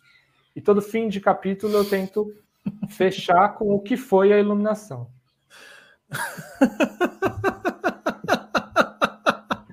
É, você já Muito sabia o que você fez, Guilherme. Eu só falei o que você me contou. É... Então, todo começo de capítulo eu tento contextualizar a pesquisa no geral e todo fim de capítulo eu tento colocar as plantas e o que foi a luz concreta. Né? E, e o meio é meio o caminho de uma coisa para outra. É, o segundo capítulo ele tem um dado interessante que eu, eu, eu abro ele falando da primeira peça, porque o que leva, o que um elemento fundamental que vai é, engatilhar o segundo trabalho é a reação do público ao primeiro trabalho. Então, teve toda a questão de grupos religiosos conservadores, né? impressionante como 92, 2021, 20 anos, né? grupos religiosos conservadores que não queriam que a peça acontecesse, isso gera um impacto na mídia, é, e uma visibilidade. E aí o grupo, é óbvio que o grupo não achou aquilo bom. Né? O Tó fala assim, foi terrível, foi péssimo, ameaças de morte, gente sendo perseguida em casa, carta no, no, na portaria de casa, umas coisas horríveis. Mas esse impacto de uma peça de teatro na, na vida cotidiana das pessoas, na sociedade, foi algo que motivou o grupo a seguir nesse tipo de trabalho, e aí surge o livro de Jó, que vai ocupar uma igreja, vai ocupar um hospital. Né? O primeiro trabalho ocupa uma igreja, agora ocupar um hospital. E que vai discutir a questão é, da AIDS, do HIV nos anos 90 e a relação com o, o espaço hospitalar é, e essa pandemia e o uso do, da história do Jó como uma metáfora é, da pandemia do HIV. Né? É, aí eles vão ocupar um, um, hospital, e aí a questão central que o próprio Guilherme narra é quando ele vai fazer a visita técnica no espaço, e é, ele é muito interessante. Ele narra, tinha um porteiro que era um senhorzinho que cuidava do espaço. Ele vai levando eles pelos espaços e aí chega num porão, tem um monte de equipamento hospitalar velho, enferrujado, apodrecendo ali. E aí o Guilherme começa a separar esses materiais e colocar para uso. Então, olho cirúrgico, negastoscópio, até outras fontes, como lâmpadas dicróicas, luminárias pantográficas. No final, nem entrou, mas tem. Não, entrou sim, eu acho que eu que não coloquei aqui. As lâmpadas tubulares, né, fluorescentes tubulares, que é uma fonte extremamente hospitalar, pelo menos né? Se a gente pensar na, nos é que é, é, é, é, doido pensar como se você vai no hospital hoje, é, muita coisa mudou, mas existe um imaginário do que é a luz de um hospital, né? Que eu acho que está muito ligado ao, a esse espetáculo e ao que era a iluminação de hospital nos anos 90. É, e aí tem um, todo um trabalho que é, aí tem uma coisa que eu até falo na conclusão, que são os acúmulos cada trabalho ele acumula a experiência anterior e ele se renova numa, em novas descobertas. Né? Eu acho que isso é um elemento da trajetória artística de qualquer artista que é interessante de olhar e aqui fica muito evidente. Então tem tipo assim a relação com o espaço se mantém, a relação com as fontes teatrais serem escondidas porque se buscava uma determinada relação entre a cena, o público e o espaço. Então, o Teatro da Vertigem ele produziu uma determinada relação onde, para o Guilherme, nesse trabalho, para o Guilherme e para a Marisa, no trabalho anterior, não cabia as fontes aparecendo. Né? É, o Guilherme fala, ah, ele, ele faz uma conjectura hoje, né? uma intuição de que aquele material não iria dialogar com a relação vertiginosa que se propunha, a relação visceral que a encenação propunha com o espaço. E eu acho que é isso mesmo. Mas, eu, mas uma ressalva que eu faço é que é interessante pensar que outros grupos, outros iluminadores fariam outras relações. Né? Então, não está uhum. dado. Para ter um trabalho de site específico, você precisa esconder refletores. Isso foi o caminho que o Guilherme, na trajetória dele com o Vertigem, construiu. Desculpa, gente, só tomar água. E aí, isso persiste no livro de Jó, essa relação com o espaço. Então, você não tem fonte teatral aparecendo. As fontes teatrais estão escondidas atrás de janela, atrás de porta, atrás de lugares. E o que você tem visível são essas luminárias hospitalares. E aí, novamente, tem uma relação dramatúrgica da luz com a cena e com o espaço,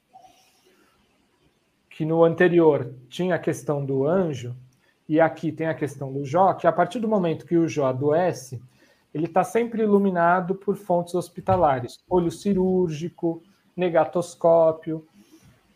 Então ele se banha de sangue, né? Acho que até o próximo slide deve ter uma, uma imagem, né? Essa imagem mais esverdeada tem isso, e a imagem de cima à esquerda também. Que a partir do momento que ele é banhado em sangue, que é um, é, é, esse símbolo da doença dele, ele está sempre iluminado por essas fontes hospitalares. Né? E aqui a gente consegue ver várias delas.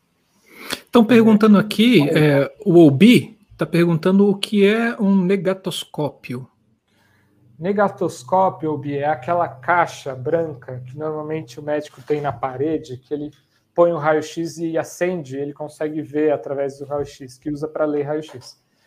E aí, na, no trabalho do Guilherme, no livro de Jó, eles instalaram dois raios-x nessa imagem verde é, dos lados, um de cada lado da cama. Né? Essa cama ela foi desenhada para o espetáculo, então ela tem rodinha.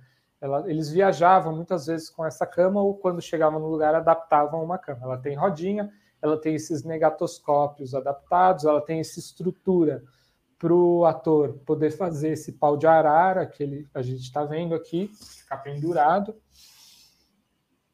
E ela tinha também, ela se movimentava, né? um pouco. Então, ela tem também um, um cabo, que eu não sei o nome agora, na dissertação está escrito, né, mas a memória não ajuda, que era um cabo que estica, meio mola, um cabo elétrico que estica e retrai. E que normal, o, o Franja fala na entrevista que normalmente nem sempre se levava tudo, mas esse cabo sempre se levava porque era muito difícil de achar. É... Então tinha essa relação com as fontes e tinha uma relação dramatúrgica da, de como a fonte e de como a luz conduz visualmente o espetáculo. Né? É, eu acho muito curioso pensar que não é por acaso que o Vertigem hoje ele é constituído por dois diretores e um iluminador. É, porque a luz ela tem uma importância é, ao longo dos trabalhos, e aqui já está perceptível isso, que ela faz uma mediação entre público e espaço e entre ficção e realidade o tempo todo. Ela tá, é, a luz está nessa mediação. Né? Tanto que semana passada te, é, eu encontrei a Nádia Luciane, que deve ter vindo aqui falar da tese dela, uhum. é, e, e, a gente fez a apresentação no seminário de pesquisas em andamentos da USP.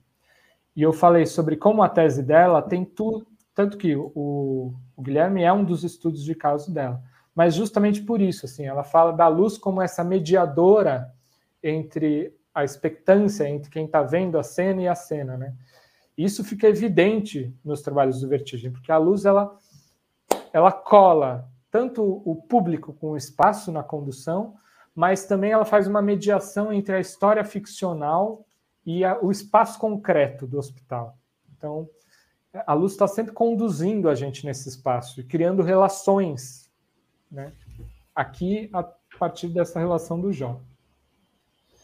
E aí tem duas últimas coisas que eu acho importante citar desse processo, que é, acho que pode até tirar a imagem a gente ficar um pouco nós três, e aí quando for para o Apocalipse eu peço a cola de novo, que é uma passagem que o Thor fala várias vezes e o Guilherme fala muitas vezes, que é o uso da fumaça no Jó. Porque o Guilherme conta, né? Aí eu chego, primeiro ensaio, encho o hospital de fumaça. E aí o Thor chega e fala: não, não, não, esse espetáculo não tem fumaça, a gente tem que ver as paredes do hospital, a gente tem que enxergar esse hospital. É, e aí eu acho que tem uma virada de chave de entendimento aí, que depois vai se tornar mais consciente com o tempo, ali não é consciente, mas depois com o tempo ela se torna consciente, que é de entender que não é a estética propriamente dita que o Guilherme carrega de um trabalho para o outro, mas é o procedimento, é a metodologia.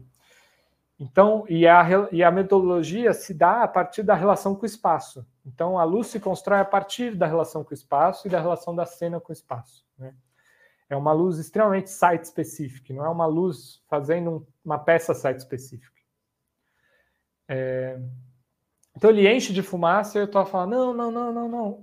Então, essa noção de que tem elementos de trabalhos anteriores que tem que abandonar, tem que jogar fora, eles não cabem mais. Então, se a fumaça no Paraíso Perdido era importante, no Jó ela já não é.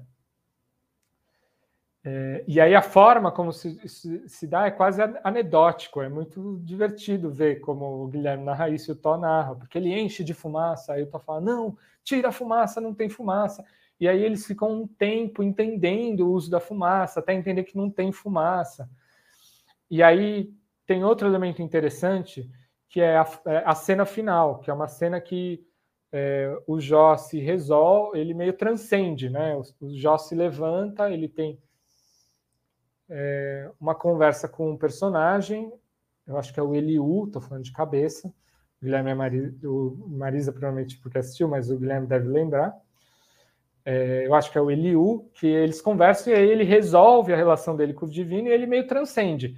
E a porta se abre, uma, um clarão, e ele caminha em direção à luz e some. Como, como no cinema, quando a tela vai esbranquiçando até ficar toda branca.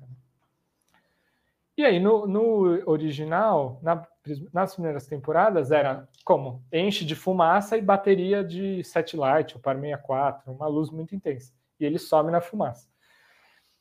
E é interessante uma coisa que o Guilherme fala, que eu acho que isso é uma coisa que vai acompanhar ele, que depois da estreia ele vai atrás de resolver elementos da luz em temporadas seguintes, assim, às vezes na remontagem seis anos depois, que não estavam resolvidos na estreia. Então, por exemplo, quando eles vão fazer, eles levam, eu não vou lembrar de cabeça, mas eles levam o Jó para algum país europeu, que eu não vou lembrar agora, não sei se é Moscou, e lá eles tinham HDMI, eles tinham HMI, lâmpadas HMI, que são lâmpadas de descarga muito intensas de uso cinematográfico. E aí não precisava usar fumaça, porque era tão intenso que o público não conseguia olhar. Então era acendia, o ator andava, apagava, acabou.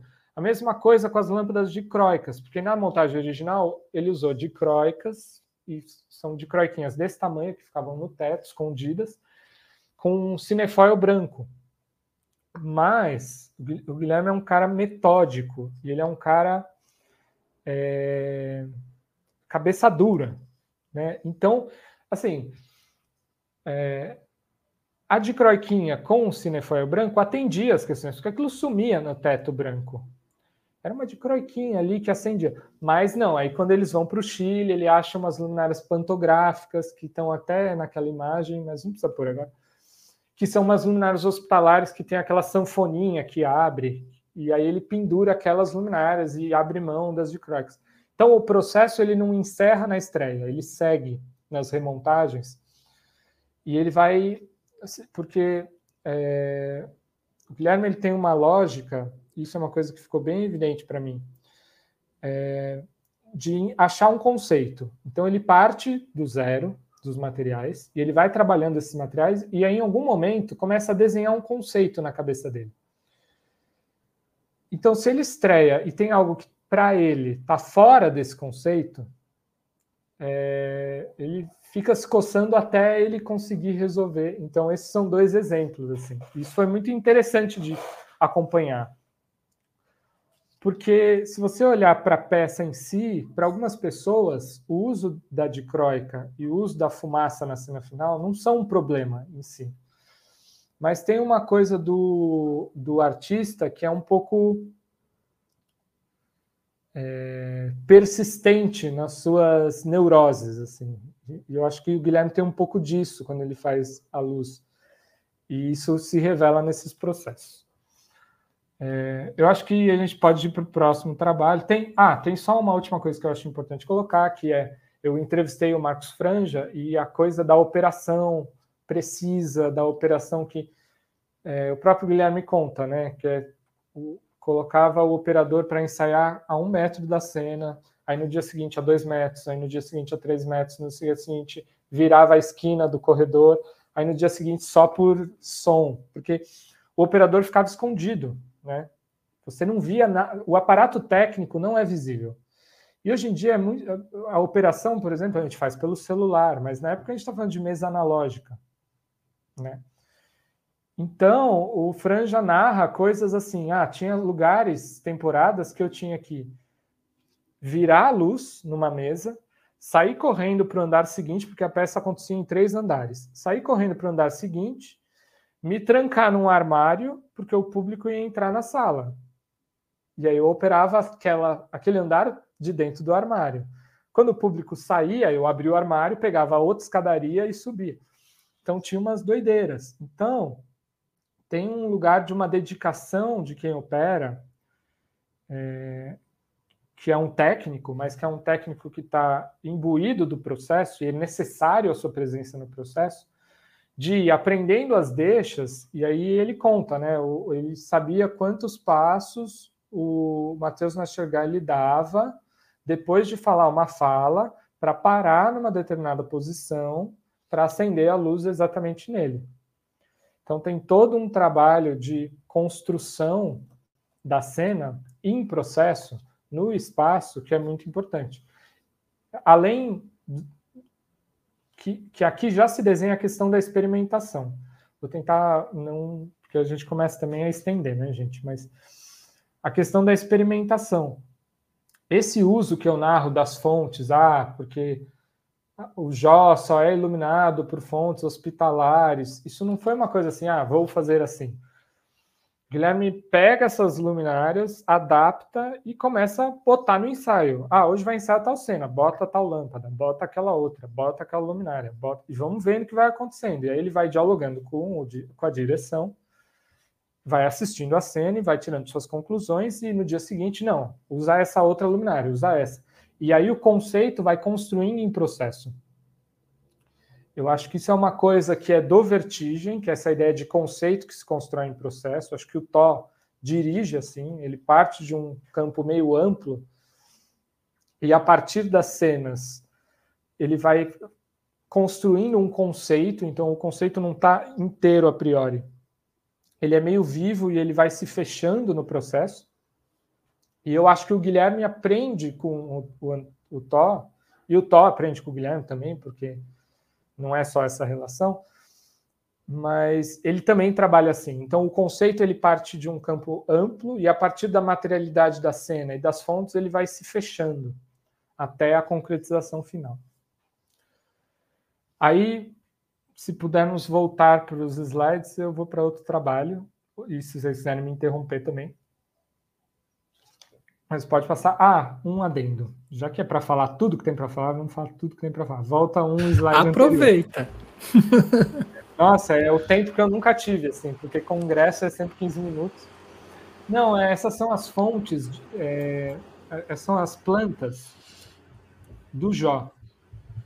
É, e eu só queria pontuar elas porque essas plantas eu não tinha elas originalmente. O Guilherme tinha os arquivos para MacLux, que era um software de iluminação que se usava nos anos 90 e começo dos anos 2000. Ele é o tataravô do LX Free, que agora nem LX Free chama mais, chama LX Plan, sei lá. Né? A última versão ele mudou, né? E não tinha máquina que lesse, máquina que abrisse. O Guilherme tinha uma máquina que ele um dia ele abriu e tirou print e me mandou mas os prints eram em baixa resolução, era muito ruim de ler e tal. Aí eu entrei em contato com o desenvolvedor do software nos Estados Unidos, mandei um e-mail para ele, o Claude Heinz, Heinz, não sei se estou falando o nome certo, é, pedindo assim, você poderia, por favor, se você puder, é, se você tiver meios técnicos para isso, é, a, me me dá uma forma de eu acessar esses documentos. Aí ele falou: me passa os documentos. Eu mandei os documentos. No dia seguinte, ele mandou todos os documentos de volta em arquivo de LX Free para eu abrir no meu computador. Uau. E aí eu consegui acessar essas plantas, porque eram plantas perdidas. O Guilherme tinha um arquivo. Sabe aquela imagem do arquivo quando você não tem o, o software para abrir, que é só uma folhinha branca, assim? Ele tinha esses arquivos, eu não tinha o que fazer com eles. E aí eu consegui pegar as plantas, eu até dei uma. Tem as plantas originais e tem as plantas que eu dei uma organizada, assim, coloquei um padrão, coloquei cor para conseguir ver melhor, imprimi as, as sheets, né, as folhas de com os nomes dos efeitos, etc., que eu não tinha, e aí coloquei na dissertação também que foi importante também para entender o que, que era a luz, quais fontes usava, em que momento. Também não era a planta original, era a planta de uma remontagem. Acho que é a planta da montagem no Chile, mas não tenho certeza, falando agora. Mas aí é, é isso, acho que pode ir para frente. E aí o Apocalipse, é, ele é um... Eu, eu não vou nem adentrar tanto, aí quem quiser ler mais, pode saber mais, pode ler a dissertação, mas o Apocalipse ele ele é para na, na, leitura que eu faço, né, na dissertação, ele é um momento de virada para o Guilherme no Vertigem, para a luz dentro do Vertigem, porque ele tem vários aspectos que vão se radicalizar no BR3, mas que estão apontados aqui da presença da luz no processo. Então, é, tem alguns pontos que me chamam a atenção. Um é quando em entrevista o Guilherme fala: é o primeiro trabalho que eu entendo que eu sou parte de um grupo. Porque, ok, ele foi membro fundador do Vertigem, ele é membro fundador do Vertigem, mas é, a relação dele com o grupo, até então, era a relação de um iluminador com uma parceria. E aí tem outras parcerias, outros diretores, e a gente vai fazendo parcerias. Aqui é onde ele entende que ele é parte desse grupo. Esse é o grupo que eu pertenço, eu fundei esse grupo com essas pessoas, e ele, ele entende que ele está nas reuniões desde o começo do processo, as reuniões de vamos decidir o que vai ser o próximo trabalho, vamos decidir como a gente vai fazer. Ele começa a acompanhar essas reuniões desde o começo. E a luz começa a alargar a sua presença no processo. Todos os processos até aqui, eles são processos de experimentação prática. Então, o tempo, sei lá, um, um mês que depois com os atrasos da estreia por conta dos grupos religiosos, etc., que se alargou um pouco mais, mas um mês dentro da igreja foi um processo de experimentação prática. Os dois meses dentro do hospital foram um processo de experimentação prática. E os seis meses no Apocalipse, antes de entrar no presídio, foram um processo de experimentação prática. Mas aqui, por conta da luz estar envolvida no processo antes de entrar no, no presídio, na prisão, né, no presídio do hipódromo, fez com que a iluminação desenvolvesse todo um processo de experimentação ligado à cena. Além disso, e eu acho que isso foi, a minha leitura aqui, isso foi bem importante, é, dentro do processo tiveram oficinas. E aí o Guilherme ele constrói um grupo de trabalho a partir dessa oficina. Então, a oficina era basicamente esse grupo as, é, fazendo suas próprias pesquisas a partir do material temático e produzindo luzes para cenas. Então, tinha os passadões de sexta-feira e aí, ah, vai trabalhar a cena tal. E a dramaturgia, a primeira versão da dramaturgia, porque teve várias, ela já tinha uma, é, uma proposta de espacialidades, que era o hotel, a boate o próprio presídio e um tribunal. Então, eles começam a produzir material a partir desses espaços.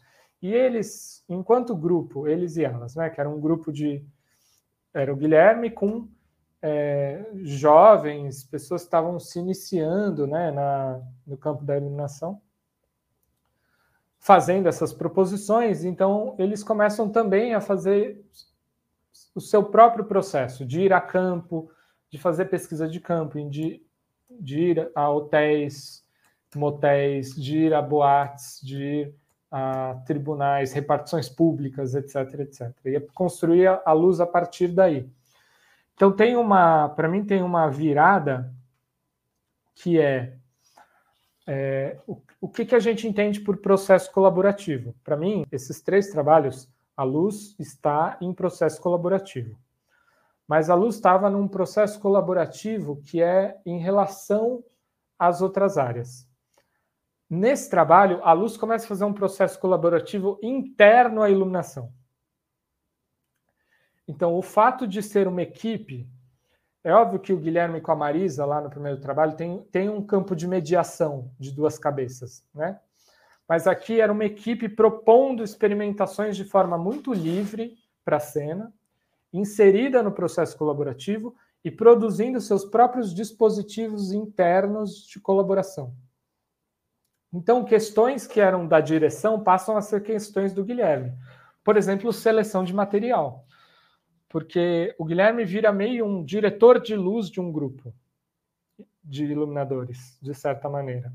Então, ele tem que se preocupar com questões que são questões da ordem da direção do processo colaborativo. Então, coisas que estão no doutorado do Tó, que ele fala do processo colaborativo, acontecem de forma muito espelhada no processo da luz. Então, esse exemplo, seleção de material, porque processo colaborativo nos moldes do Teatro da Vertigem é um processo de produzir material, produzir material, produzir material e depois criar critérios de seleção.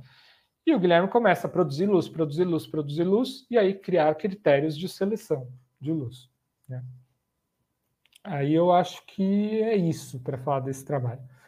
A próxima imagem tem só algumas imagens que eu acho importante mostrar do trabalho. Né? Então tem. Mas aí tem ah, um adendo que é a luz do João, Então, a luz ela era muito focada nesses quatro ambientes, então na criação de quatro ambientes. Tinha alguns elementos é, autoportantes, o crucifixo do anjo poderoso, é, mas o João ele, ele era essa figura, né? Porque é o Apocalipse de João. Então tem essa estrutura do vertigem que depois é colocada um pouco mais em crise em trabalhos posteriores, mas que aqui era essa, é, esse elemento condutor que conduz o público, que foi o anjo, que foi o anjo, que no segundo trabalho foi o Jó e aqui era o João. É, e aí tinha o signo do, da luz verde, né? Então no hotel ele está sobre essa luz verde, quando vai para a boate à direita, né? Essas quatro imagenzinhas que estão coladas, né? Em cima à esquerda é no, no hotel, o anjo, o. Oh, meu Deus, gente, já estou. O João no hotel. Não, não, a, a, o mouse é ali mesmo. Isso, à esquerda. Não, do outro lado. Aí. Primeira imagem, a do lado. É, no. Não, não, lá mesmo, mas vamos ficar só nessas quatro, mas tem a, a de cima à esquerda, tem a da direita. Isso, isso, cara. Essa, essa, isso. É, é na boate Embaixo à esquerda é o massacre, aí, que é o chacrinha, e atrás do chacrinha, na luz verde, está o João, aqui nessa imagem não dá para ver, e no, no juízo final, no julgamento, está o João também com a luz verde. Então você vai criando de novo esses elementos visuais que vão conduzindo o trabalho. É, aí eu acho que pode sair da tela e a gente pode conversar um pouco também. É... Tem Uau. as conclusões finais, mas que eu não vou ficar listando elas. Assim, as conclusões finais são muito mais é, perguntas jogadas ao ar do que realmente fechar uma coisa, né? Eu acho que alguns pontos da conclusão final é o processo criativo como processo de pesquisa. Para mim, isso fica muito evidente nos trabalhos. A questão dos acúmulos e é, a continuidade dos trabalhos como acúmulo e crise, então você tem coisas que persistem de um trabalho para outro, tem coisas que são jogadas fora, que eu já falei aqui, e a questão do processo colaborativo como um modo de funcionamento. Eu acho que assim, é, eu, e aí eu falo acompanhando o Guilherme em trabalho, o Guilherme em trabalho que trabalhos que ele vai agora não com vertigem, assim, ele pensa em, como processo colaborativo. Assim. A forma uhum. dele criar luz é uma forma de processo colaborativo. E aí tem até uma passagem que eu narro no final que o Guilherme ele às vezes fala assim: "Nossa, eu não consigo pensar a luz sem a cena". Não no sentido da cena pronta. A cena em processo, ele não ele tem uma dificuldade de pensar a luz em abstrato, assim: "Ah, vou pensar numa luz em abstrato". Que é um processo de alguns artistas. Quando a, por exemplo, a Alessandra Domingues trabalha com os fios de luz em instalações de artes plásticas numa sala, é uma coisa autônoma, né? Ela está pensando, ou aquela cascata, né? A Alessandra tem uns trabalhos incríveis, que é aquela cascata de pó luminescente que fica caindo, e aí tem uma esteirinha que põe o pó para subir, e aí tem uma lanterninha que ativa o pó de novo para ele brilhar, e aí cai e fica fazendo uma cascata de pó luminescente. Isso é, um, é uma coisa muito autônoma, né, da criação de um artista da luz. O Guilherme fala, puta, eu não consigo pensar assim, eu não consigo pegar uma sala vazia e sair fazendo. Consegue, óbvio. Se jogar esse desafio para ele, ele consegue, mas isso é ele narrando, né? Eu penso muito colado na cena, eu penso a partir da cena e do meu diálogo com a cena. Quando ele narra isso, para mim é porque ele está pensando em processo colaborativo, ele está pensando sempre em relação com a outra área. E sempre nessa crise de idas e vindas, a coisa vai e volta, vai e volta, e ele vai construindo a partir daí. Então são alguns pontos, né? Mas é isso. Eu acho, Chico, que a sua pesquisa, né, quando você fala ah, é como é levar para a academia o trabalho do Guilherme, que é esse uhum. iluminador excepcional e que tem essa, essa pesquisa contínua, né, com o um grupo e tudo mais, mas eu acho que, ah, para mim, o, o ponto fundamental da sua pesquisa é que você ilustra o trabalho de um processo de formação de um artista iluminador. E uhum, aí, dentro sim. disso, a, porque aí, lendo o seu trabalho, a gente reconhece justamente essa importância de, né, porque o fazer teatral é a junção de vários artistas. E, e, aí, né, você fala, em pleno 2021 a gente tem que falar que a iluminação é complexa e é necessária e tudo mais, né? Mas eu acho que o seu trabalho ele evidencia isso é, de uma forma muito clara, precisa, assim, e, e parabéns, né? Porque eu fico, eu fico, te ouvindo assim, eu fui escrevendo aqui, anotando várias coisas, porque é muito legal como você traz um olhar super cuidadoso para o trabalho do Guilherme, que eu acho que existe uma coisa bem difícil que é falar do trabalho de outra pessoa, né? E, e que você consegue fazer isso magnificamente bem ao mesmo tempo que você vai trazendo à luz dessa sua preocupação primeira, né? Como que nós que trabalhamos com iluminação, que a gente vai desenvolvendo este trabalho que é artístico em primeiro lugar, né? Tudo bem que começa muitas vezes começa com técnico, a gente precisa entender essa técnica, mas ele vai passando para esse lugar artístico, né? Acho que você consegue quando fala que o Guilherme e a Marisa estavam preocupados com como resolver o problema. E nesse último trabalho, o Guilherme já tem uma outra preocupação, né, que é como dialogar com a cena, o que, que a cena precisa de fato e tudo mais. É lindo ver essa trajetória aí. Uhum. Como isso é rico para a gente pensar e, né, e sobre várias coisas do nosso fazer. É, eu acho que isso que você fala, assim, é, tem uma coisa que a nossa. É, até gerações muito recentes de iluminadores e iluminadores, é, tem, a gente aprende basicamente por relação mestre-aprendiz e autodidatismo, né? Sim. Com todas as coisas boas e ruins que isso carrega porque é, é bom e é péssimo ao mesmo tempo. Mas o autodidatismo, pelo menos no que eu estudei da trajetória do Guilherme, ele tem uma coisa muito bonita, eu acho bonito mesmo, assim, que é eu aprendo fazendo e eu me desafio a me ensinar.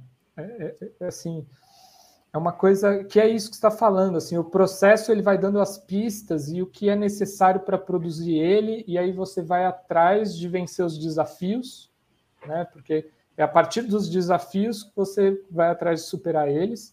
E aí esse processo de superação de desafios é um processo de aprendizado.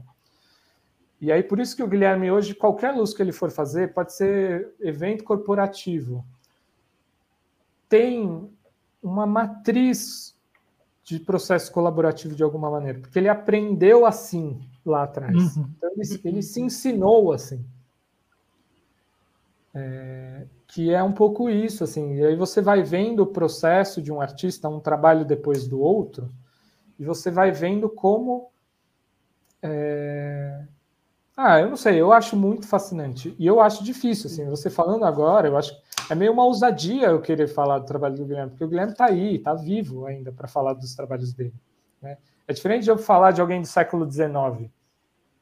Sim. Mas eu queria falar, porque eu falei, tipo, é isso, precisa ter um precisa ter um material na academia falando do Guilherme. Então, se ninguém fez até agora, eu vou fazer. e é, era meio isso, assim, mas é, não, eu acho que tinha que ser você, assim, porque quando você fala isso, né, dessa sua proximidade com o Guilherme, dessas conversas é, durante o almoço, essas conversas de café, isso tudo é, é uma pesquisa que na academia não é reconhecido como pesquisa, mas é fundamental para você ter o aprofundamento até mesmo é, se questionar o distanciamento, né? Já que existe essa proximidade pessoal, é, e que é, é lindo você relatar isso para a gente, né? Que, não, beleza, eu, eu formalizei a, uhum. né, a entrevista com o Guilherme, mas as horas, as aulas que eu assisti, as horas e tudo mais, é, o quão é importante, eu fico me perguntando quando eu, né, mais uma vez, é, eu acho, tô achando ótimo que a gente está entrando no mestrado e eu passei por um processo e aí eu fico ouvindo, né, e falando, ah, né, ah, também foi assim. Mas eu fico pensando que essa pesquisa nossa, ela não, não né, eu não, não entendo que eu é, me tornei iluminadora a partir do momento que eu entrei na graduação. Na minha infância, eu brincava de desmontar carrinho e isso era minha paixão. E aí eu vejo que é, essa, essa coisa né, manufatureira, de gostar de desmontar e montar e ver como funciona, é, foi fundamental para eu é, gostar de iluminação e ter esse interesse e aí começar, enfim. Então, você é uma pessoa que né, estava no lugar certo, na hora certa, do, no, no, meio de pessoas certas, para poder desenvolver esse trabalho de uma pessoa viva, que é o Guilherme, né?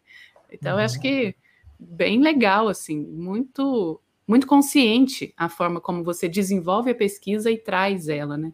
Passo a passo. Hum, que bom te é, ouvir. É, eu acho que assim, o Guilherme deveria escrever o, o, a, o mestrado dele, o doutorado dele, porque acho ele tem que, que se graduar outras... primeiro, né? É, ele. É, não, eu sei, é porque ele está fazendo a graduação que, agora, é. né? Assim, a gente estava batendo. É, mas eu acho que ele tem, ele tem estofo para para produzir claro. as, as, teses dele, a visão dele. Ele tem teses sobre o que ele faz, né? Sim. É, eu, eu quis olhar para um recorte, um ponto de vista, mas é isso. Assim, você falando, eu lembrei de uma coisa que quando eu estava na, na qualificação, a Sibeli, a minha orientadora, ela virou e falou assim, eu falei, putz, Sibeli, eu não lembro onde que eu vi isso. Eu não lembro nem se eu vi isso, hum, sobre uma passagem específica que eu escrevi. Ela falou: se você não souber de onde saiu, você põe. Porque se você não souber, ninguém mais vai saber. E essa ideia de assim, tipo, dane-se a referência bibliográfica. Que bom. Se você sabe que aconteceu assim, você não lembra se tem tá em entrevista, se ele te falou quatro anos atrás, se você não souber, ninguém mais vai saber nessa altura do campeonato, assim, porque que é essa coisa de mergulhar, que é tipo há anos ouvindo o Guilherme falar, se você não souber, ninguém vai saber, então põe. É, porque, é, assim, uma confiança da orientadora, que eu não vou inventar coisas da minha cabeça. Uhum. Mas é um pouco isso, assim, de de estar tá mergulhado nos materiais, estar tá mergulhado numa história e uhum. tentar reconstruir ela a partir do meu ponto de vista. É, por mais que o Guilherme vai escrever sobre for escrever sobre o trabalho dele, né, assim, é, você escreve, vai ter uma coisa mesmo não na academia ele escreve, né? Sim, claro, claro. Tem assim, vários artigos, né? Sim, ele tem Exato. ele tem uma produção de conhecimento muito muito boa, né, assim. Uhum. Por mais que ele escreva, ele não vai ter o que você tem, que é esse olhar de fora. Uhum, né? Sim. Você vai conseguir vê-lo em outro ângulo no qual talvez seja muito difícil ele se ver nesse ângulo. E ter uma outra pessoa, por isso que quando eu falei assim, ter seu objeto vivo de pesquisa, seu objeto de pesquisa vivo e dialogando com você, né? De repente pode ser o quão rico isso pode ser. Né? É, a gente não está falando de impressões de pessoas ou de textos lidos, você está falando de algo orgânico, né? de, algo, de algo vivencial que você traz, e aí isso fica muito claro, você traz esse seu afeto né? É, por, construído nesses anos de relação de trabalho e que se tornou uma grande amizade, você traz isso para a sua escrita né? E, e, isso na sua fala é muito claro, é muito, é muito presente, muito presente mesmo. E aí eu só tenho que assim te dar posso parabéns. Só... Ah, mas posso só comentar uma coisa também claro. disso que você fala, porque eu acho que assim é, uma preocupação minha é também não ficar babando o ovo do Guilherme, porque eu acho que em algum momento isso foi uma preocupação. Ah, mas é uma preocupação, é tipo, ah, porque o Guilherme é incrível. Eu acho que o Guilherme é um profissional que eu admiro muito, eu, eu, eu gosto das coisas que ele faz, eu, eu, pessoalmente. E isso foi um motivo para eu fazer essa pesquisa, foi por achar as coisas que ele faz boas, assim. Por ver e falar, nossa, essa luz é foda, quero falar dessa luz. Mas eu acho que assim, o Guilherme é um profissional que tem trabalhos incríveis, como muitos outras e outros profissionais da iluminação têm por aí. O que me parece que, é, elementos interessantes é, do Guilherme que ajudam muito a, a, a, ser fascinante pesquisar o trabalho dele. Uhum. É, ele, ao longo desses anos, ele se preocupou em registrar os trabalhos dele, guardar os trabalhos dele, não só os trabalhos finais, então não só o que foi o trabalho, mas guardar o processo dos trabalhos. Então isso é muito importante. E quando você olha os relatos que ele faz, os artigos que ele escreve, tem um dado da, de, do, dessa reflexão barra exposição que ele faz de si, que ele não esconde os erros. Ele, ele revela o quão errantes são os trabalhos dele. E isso é muito fascinante. E isso é uma coisa que muita gente não faz e deveria fazer. Uhum. Porque é muito legal acompanhar os erros. É muito legal uhum. acompanhar o cara botando fumaça e o diretor falando: não, não tem fumaça, tira a fumaça. É, é, é, mais legal do que achar que a pessoa sentou e teve. Não, é óbvio que não tem fumaça, porque eu sou genial, então eu não pus fumaça na. Eu sou. É, porque, aí, porque aí a gente não se relaciona com isso, né? Porque sim, aí parece que a, criar é uma coisa. É, para poucas, para poucos, né? E não quase é, divino é, mesmo, né? quase divino, que baixa. Isso é. para mim é uma questão como professor, como formador de iluminação, que a, a criação é, né? A Sibeli Forjas fala isso. Tudo é trabalho debaixo do sol, como dizia Wojciech, né? Uhum. Tudo é trabalho debaixo do sol. Você vai para o ensaio, você acende, você olha porque você acendeu, você apaga, você acende de novo de outro jeito você, né? E aí as coisas se constroem. E o Guilherme ele expõe esse lado. Então é muito fácil estudar o trabalho dele, porque os erros estão ali e os erros são a parte mais legal. Sim. Porque é, é, a, a, história fica assim, né? Quando a história, eu acho que é, foi é, eu pessoalmente eu tenho muita dificuldade de escrever escrita acadêmica. Não é uma coisa hum. fácil para mim. Nunca fui uma pessoa das palavras, da escrita. É, é muito difícil escrever. Eu só consegui escrever essa dissertação, eu acho, quando várias pessoas me falaram isso, mas especialmente a minha orientadora falou assim: escreve como se fosse literatura, conta uma historinha. Só conta uma historinha, que sai. E aí é muito divertido contar a história do processo do Guilherme, porque estão todos os erros ali, estão todos os acertos, estão todas as angústias, estão todas as ansiedades. Então é, é, é, é, vivo, né? E aí foi isso que me instigou, eu acho mais, porque ele expõe isso. Uhum. E ao expor isso, ele, ele tem, a gente vê a humanidade. E aí uhum. qualquer pessoa pode se relacionar com a angústia de fazer um negócio não dar certo.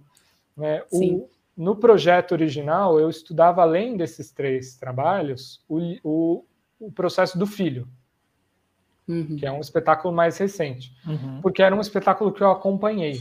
Mas chegou na qualificação, a banca falou: tira o filho, não tem nada a ver se falar disso agora, você não vai ter tempo, desencana.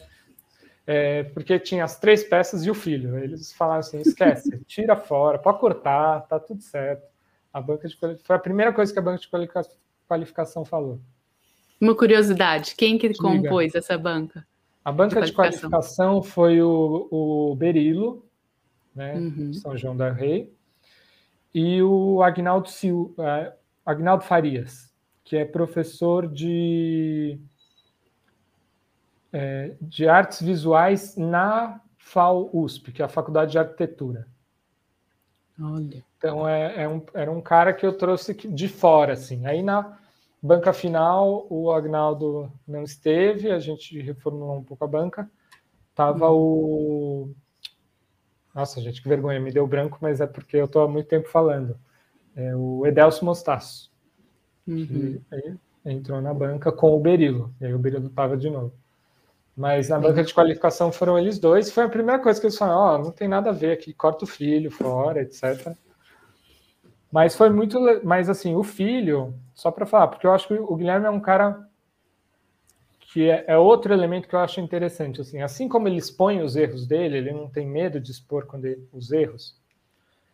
É, ele é muito generoso. Então, no filho, eu até hoje acho assim, meu, esse cara, não, por que, que ele está fazendo isso? Mas é, ele, ele começou no filho, ah, quero que você seja o meu dramaturgista da luz, vem acompanhar os ensaios e fazer críticas. E eu ia uma vez por semana, ou quando dava, assistir os ensaios do filho e, eu, e ele sentava para conversar e a gente falava, tipo, ah, não, muda isso, muda aquilo lá, isso é bom, isso não funciona, não, o problema está aqui. É, e eu acho isso muito generoso da parte dele, porque, tipo, meu, por que, que ele está fazendo isso? Para mim é ótimo, eu estou lá pensando com ele, mas eu acho que é um, é um exercício de generosidade e, uhum. e, e, tem que ter um certo desprendimento, tem que ter uhum. um desapego de ego para poder abrir dessa maneira. E ele abre para os estudantes para os estudantes da SP, para quatro para acompanhar a montagem, quatro para acompanhar. Isso é muito importante, né? Uhum. É isso também que me veio agora. Não é à toa que ele tá onde está, né? Assim, sim. esse esse reconhecimento que, que a nossa classe e a classe artística tem por ele, né? Assim, extrapola essa a, o lado técnico somente, né? Assim, é, é visto até como pessoa, né? Uhum. Ah, eu tive uma oportunidade de ser um assistente do Guilherme num espetáculo aqui de Brasília chamado. Como é que era o nome do espetáculo, Guilherme? A Devolução Industrial do Digrude, né? É, o Digrude chamou o Guilherme, eu já trabalhava com o Digrude, eu falei assim, ah, você vai ser assistente do Guilherme. Queria ter escutado você antes de antes desse trabalho. Teria aproveitado o Guilherme melhor, viu? Desculpa, Guilherme. Eu era muito jovem, era jovem naquela época, poderia ter aproveitado ele. Agora, você falando, eu entendo agora todo o processo dele nesse espetáculo com a luz e o que ele pedia de mim e eu não entendia naquele, naquele momento e eu achava muito estranho, né? Assim, foi mal, Guilherme. Perdi a oportunidade, cara. É, o Guilherme tem um jeito muito específico de trabalhar que eu acho muito interessante, assim, que é ele dá muito espaço, né? Não sei como foi isso, mas assim, ah, afina aí e depois do jeito que você acha, e depois eu volto. E aí pode ser que ele volte e fale, nossa, tá ótimo, pode ser que ele volte e fale, não, a gente vai refazer a afinação inteira.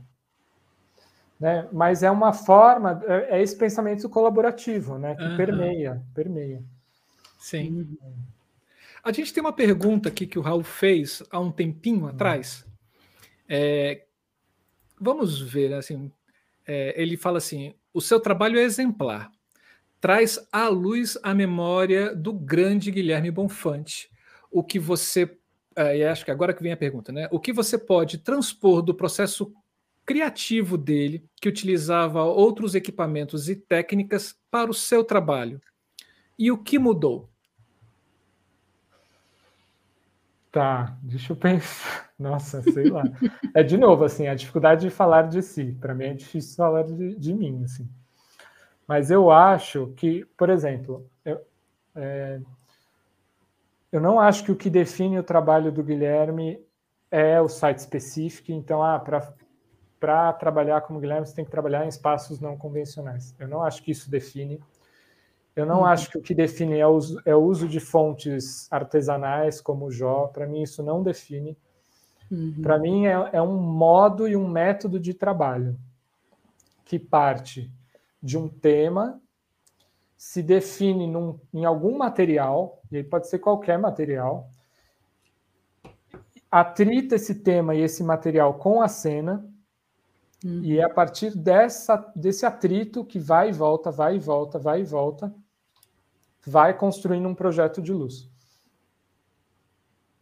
Uhum. E isso a gente pode fazer em qualquer lugar. Pode fazer na caixa cênica italiana, pode fazer com moving light, com LED, com refletor convencional. É, é um modo de, de abordar mais do que uma estética. Eu não acho que o trabalho do Guilherme se define por uma estética específica. Por mais que se a gente for olhar as fotos, for olhar os trabalhos finalizados, tem algo que é dele, tem um, uma relação visual que é muito própria dele. Mas para mim não é isso que define o trabalho dele. Para mim o que define é uma abertura para a exploração, para a pesquisa a partir da matéria. Então, uhum. é, é, é, sempre a partir do material a relação do Guilherme. Esse uhum. material ele pode ser o mais high-tech que existe, pode ser o menos high-tech que existe, pode ser o mais específico, pode ser, mas é, a, é essa relação. Então, eu trago isso um pouco para mim, assim que é essa forma de abordagem. Tem uma coisa do trabalho do Guilherme que eu aprendi com ele, não só na pesquisa, mas a, como assistente dele em alguns trabalhos, como programador de mesa em alguns trabalhos, que eu que, que eu acho muito legal que ele tem um certo, ele tem uma capacidade de, de se adaptar muito desenvolvida. É, o processo dele é muito adaptativo. E, e, eu, eu, assim, antes de trabalhar com ele, eu não era assim, eu era muito preso, assim, eu fiz a minha planta em casa no EasyWig, eu fiquei oito horas fazendo aqui, aí eu chego e aí eu, me passaram a medida errada, ou o espaço não tem o equipamento certo, ou não sei o que. E, e, o Guilherme, ele, ele, ele tem um modo de trabalhar que se adapta ao, ao que está disponível, não porque é o que tem, mas é porque pensa o trabalho em etapas. Uhum. Ele, ele foi desenvolvendo um pensamento metodológico do trabalho. Então, ele pensa em etapas. Então, assim, eu tenho a etapa da escolha dos materiais. Às vezes eu vou definir o material, às vezes o material vai ser definido pela produção, o que for. Mas eu cheguei para montar no dia, o material que eu tenho esse é esse. Ou, uhum. ah, posicionou o equipamento nessa vara, tinha que ser na outra vara. É, é, é sempre para frente o trabalho do Guilherme. E é sempre a partir dos atravessamentos que o caos, que o acaso trazem para o trabalho. Isso não é uma coisa é, de falta de rigor, pelo contrário, porque se precisa, tipo, não, isso precisa desmontar tudo e remontar de outro jeito. Mas é uma certa, é um jogo de cintura, é uma flexibilidade de se adaptar ao, ao, ao inesperado que eu aprendi com ele. É, uhum. Eu acho que tem uma coisa que ele fala, que é de onde vem, que ele fala: eu adoro desafio, eu adoro problema, eu adoro resolver problema, coisas que eu nunca fiz antes, coisas que eu, eu não sei fazer, coisas que deram errado e precisa resolver. É, parece que ele tem um certo gosto por roubada, sabe? E aí, para mim, isso mostra uma, essa habilidade de lidar com o inesperado. Então, isso é uma coisa que eu aprendi com ele, assim, que eu acho que está em todos os trabalhos dele, dos mais complexos do Vertigem até o, o show que ele vai fazer no Sesc entrando a uma da tarde, que abre a, a house às sete e ele tem seis horas para montar, afinar, gravar. É um, um, jogo de cintura, assim, uhum. que eu acho bem interessante. Poxa. Yeah. Chico, muito obrigado. Obrigado é, nossa, mesmo. duas horas, A... né, gente? Não, mas aqui, assim, uma das coisas que a gente tem nesse canal é que o conhecimento ele não tem tempo fast food. Né? Uma Sim. das coisas que acho que um dos primeiros convidados que passaram por aqui, ele falou assim: uma frase dele, né? É, eu falo dele porque foi um homem, né? É, assim, ele falando que é, como é que era, gente? a, o conhecimento. É, aprender leva tempo. Né? Uhum, aprender leva tempo. Então, a gente, se a gente está com essa proposta aqui, que é uma proposta de pesquisa, a gente não pode lidar com o seu conhecimento em poucos minutos, né? Porque você tem dois anos de pesquisa, né? Uhum. E ela e, e para você passar isso para a gente, e isso a gente joga para todos os programas do canal, é que cada fala, cada conhecimento que o convidado ou a convidada traz aqui para o nosso programa tem o seu tempo. Uhum. Né? E, e, a gente respeita esse tempo. Se durou duas horas e seis minutos e 50 segundos até agora, é porque esse conhecimento leva esse tempo e muito bem é, passado por você, né, para gente e para quem está assistindo aqui o nosso canal. Por isso que a gente que, que a gente aqui, assim, ah, cara, se passa de uma hora, né? Tá ótimo. se passa de duas, uhum. ótimo. Se a gente chega igual o o, de Simo, o Aurélio de Simone, foram três horas e meia. Mas foram três horas e meias assim de chorar, de tão Legal. lindo que foi, assim, maravilhoso.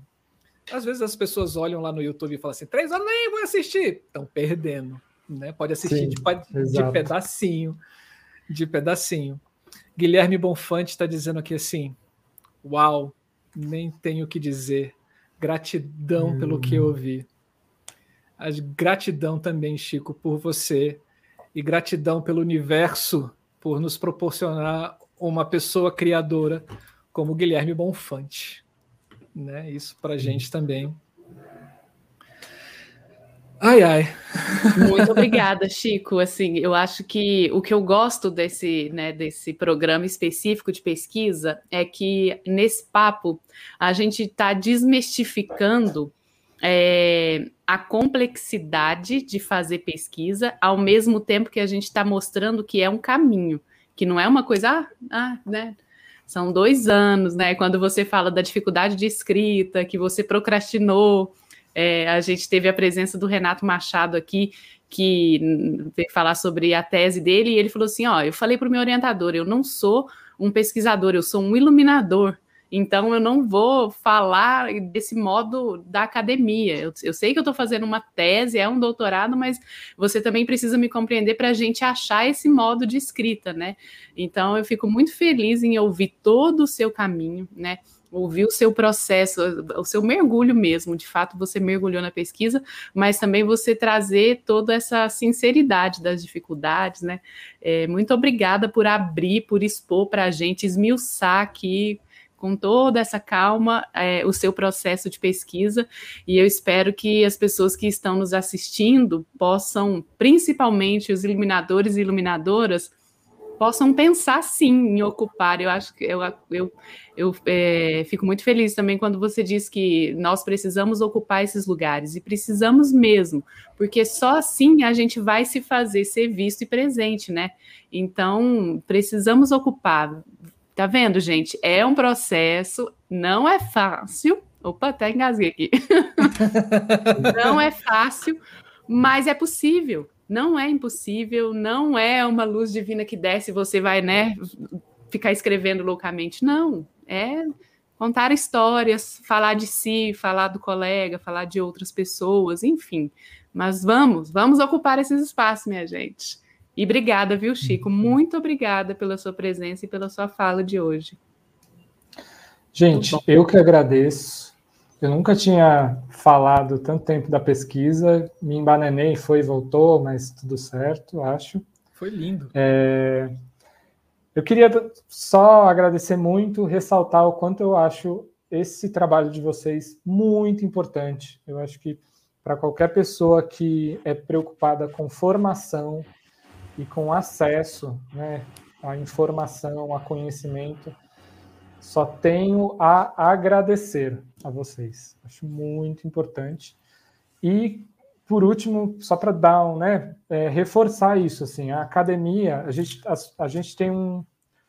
É, é eu acho muito doido isso, né? Porque é, a, gente tem, a gente tem muitas críticas à academia que devem ser feitas, mas eu acho que as pessoas têm medo de ocupar a academia, e a academia é, é a, a, oh meu Deus, até travou. Ó academia é o que nós fazemos dela. Sim. Né? O rigor tradicional acadêmico, a BNT, formatos tradicionais de pesquisa é uma forma de rigor. O rigor artístico é outro tipo de rigor que pode estar na academia.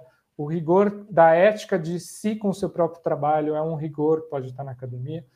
Então a gente pode construir a academia que a gente quer, que é tão rigorosa quanto, que é tão é, importante quanto e ocupada por pessoas que acham que a academia não é para elas, a pesquisa não é para elas, ah, não, mas eu, é, eu me interesso por, por coisas concretas, assim. O cara pegou uma luminária, botou ali na sala de, de ensaio, no corredor do hospital, plugou na tomada. É, é, é concreto, né? E isso produz conhecimento, produz pensamento, produz reflexão, e é isso. Então é isso. Muito obrigado, gente.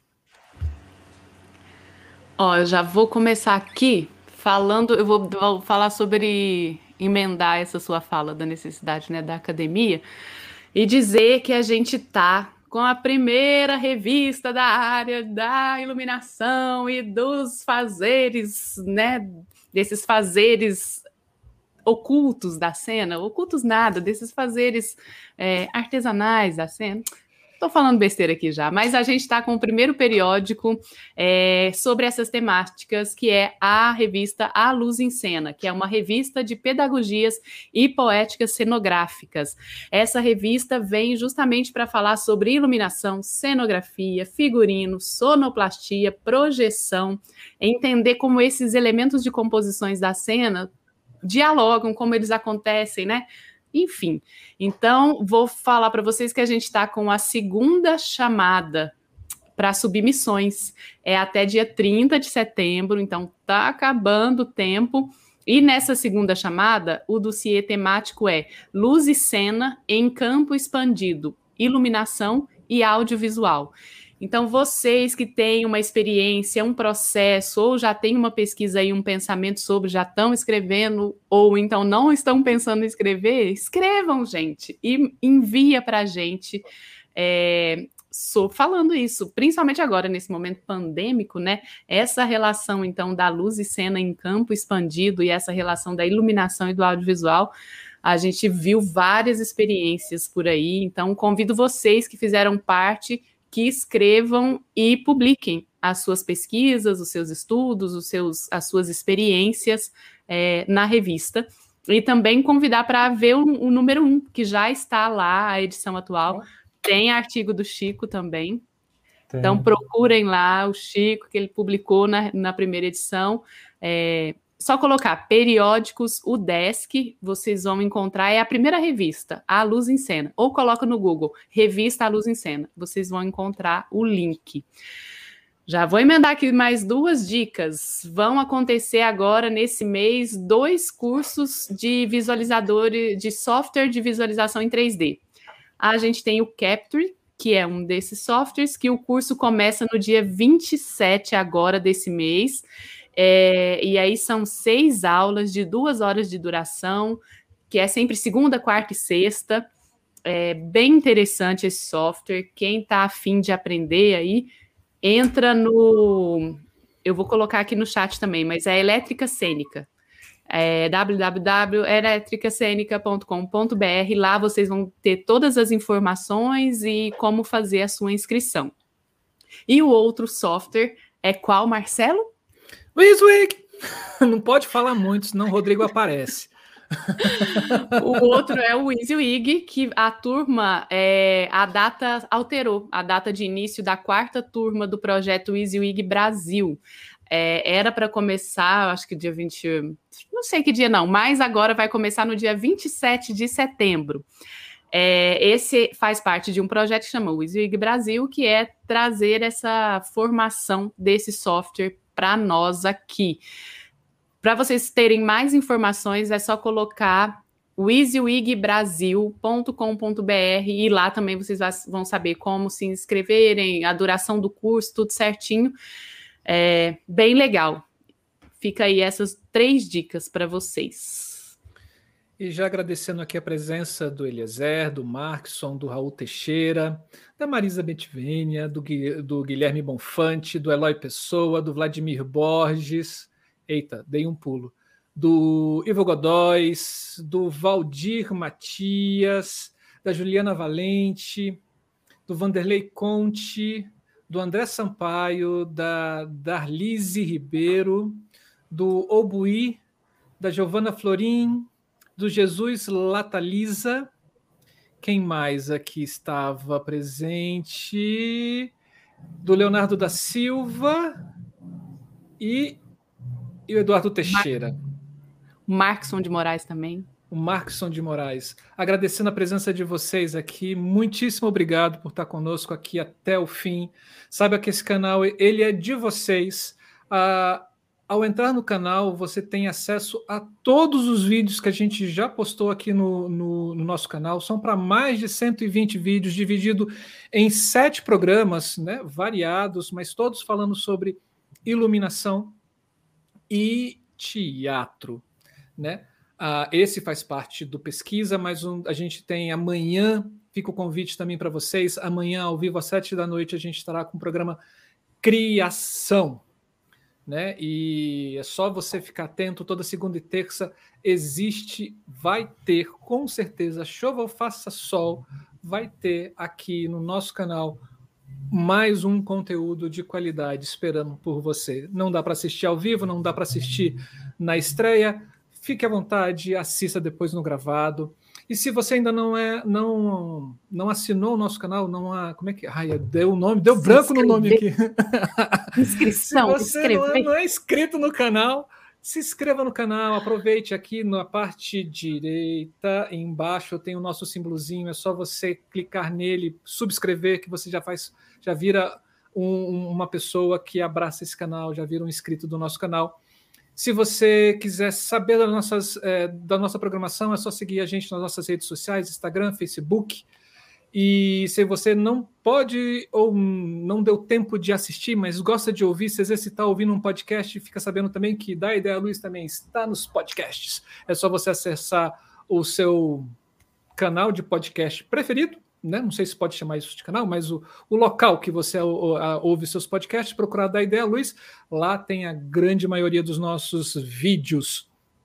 E se você quiser contribuir com o nosso canal, e você pode se aproximar aqui no, com o nosso QR Code, na, abre o seu aplicativo do seu banco, faça qualquer tipo de doação para a gente, vai ser sempre muito importante se esse dinheiro todo é revertido para o nosso canal. Se você ainda está no chat ao vivo, clica no cifrão, você pode adicionar o super chat ou então os sticks, que é uma forma de você contribuir também com alguma, com alguma grana com o canal. E se você quiser se tornar membro, fique à vontade, será muito bem-vindo. É uma forma de, também de você acolher o canal para que a gente possa seguir em frente, trazendo mais conteúdos de qualidade para você e para esse Brasilzão, né? Posso falar de boca cheia, né, Camila? Hoje nós estamos sendo o, prim, o, o mais o canal mais importante de conteúdo sobre iluminação dentro da internet aqui no Brasil, né? Sim. Isso a gente agradece a vocês. Sim. É isso, eu vou chorar. Bom, Vamos encerrando. Então, gente, muito obrigada mesmo pela presença de vocês. Muito, Obrigado, muito obrigada. Chico. Obrigada, Obrigado Chico. Vocês. É isso. E ficamos vai... por aqui. Beijo, queijos. Esse foi, Esse foi mais um da Ideia da Luz. Da Ideia Luz. Pesquisa. Pesquisa. Tchau, gente. Tchau, até. vai daí, Camila.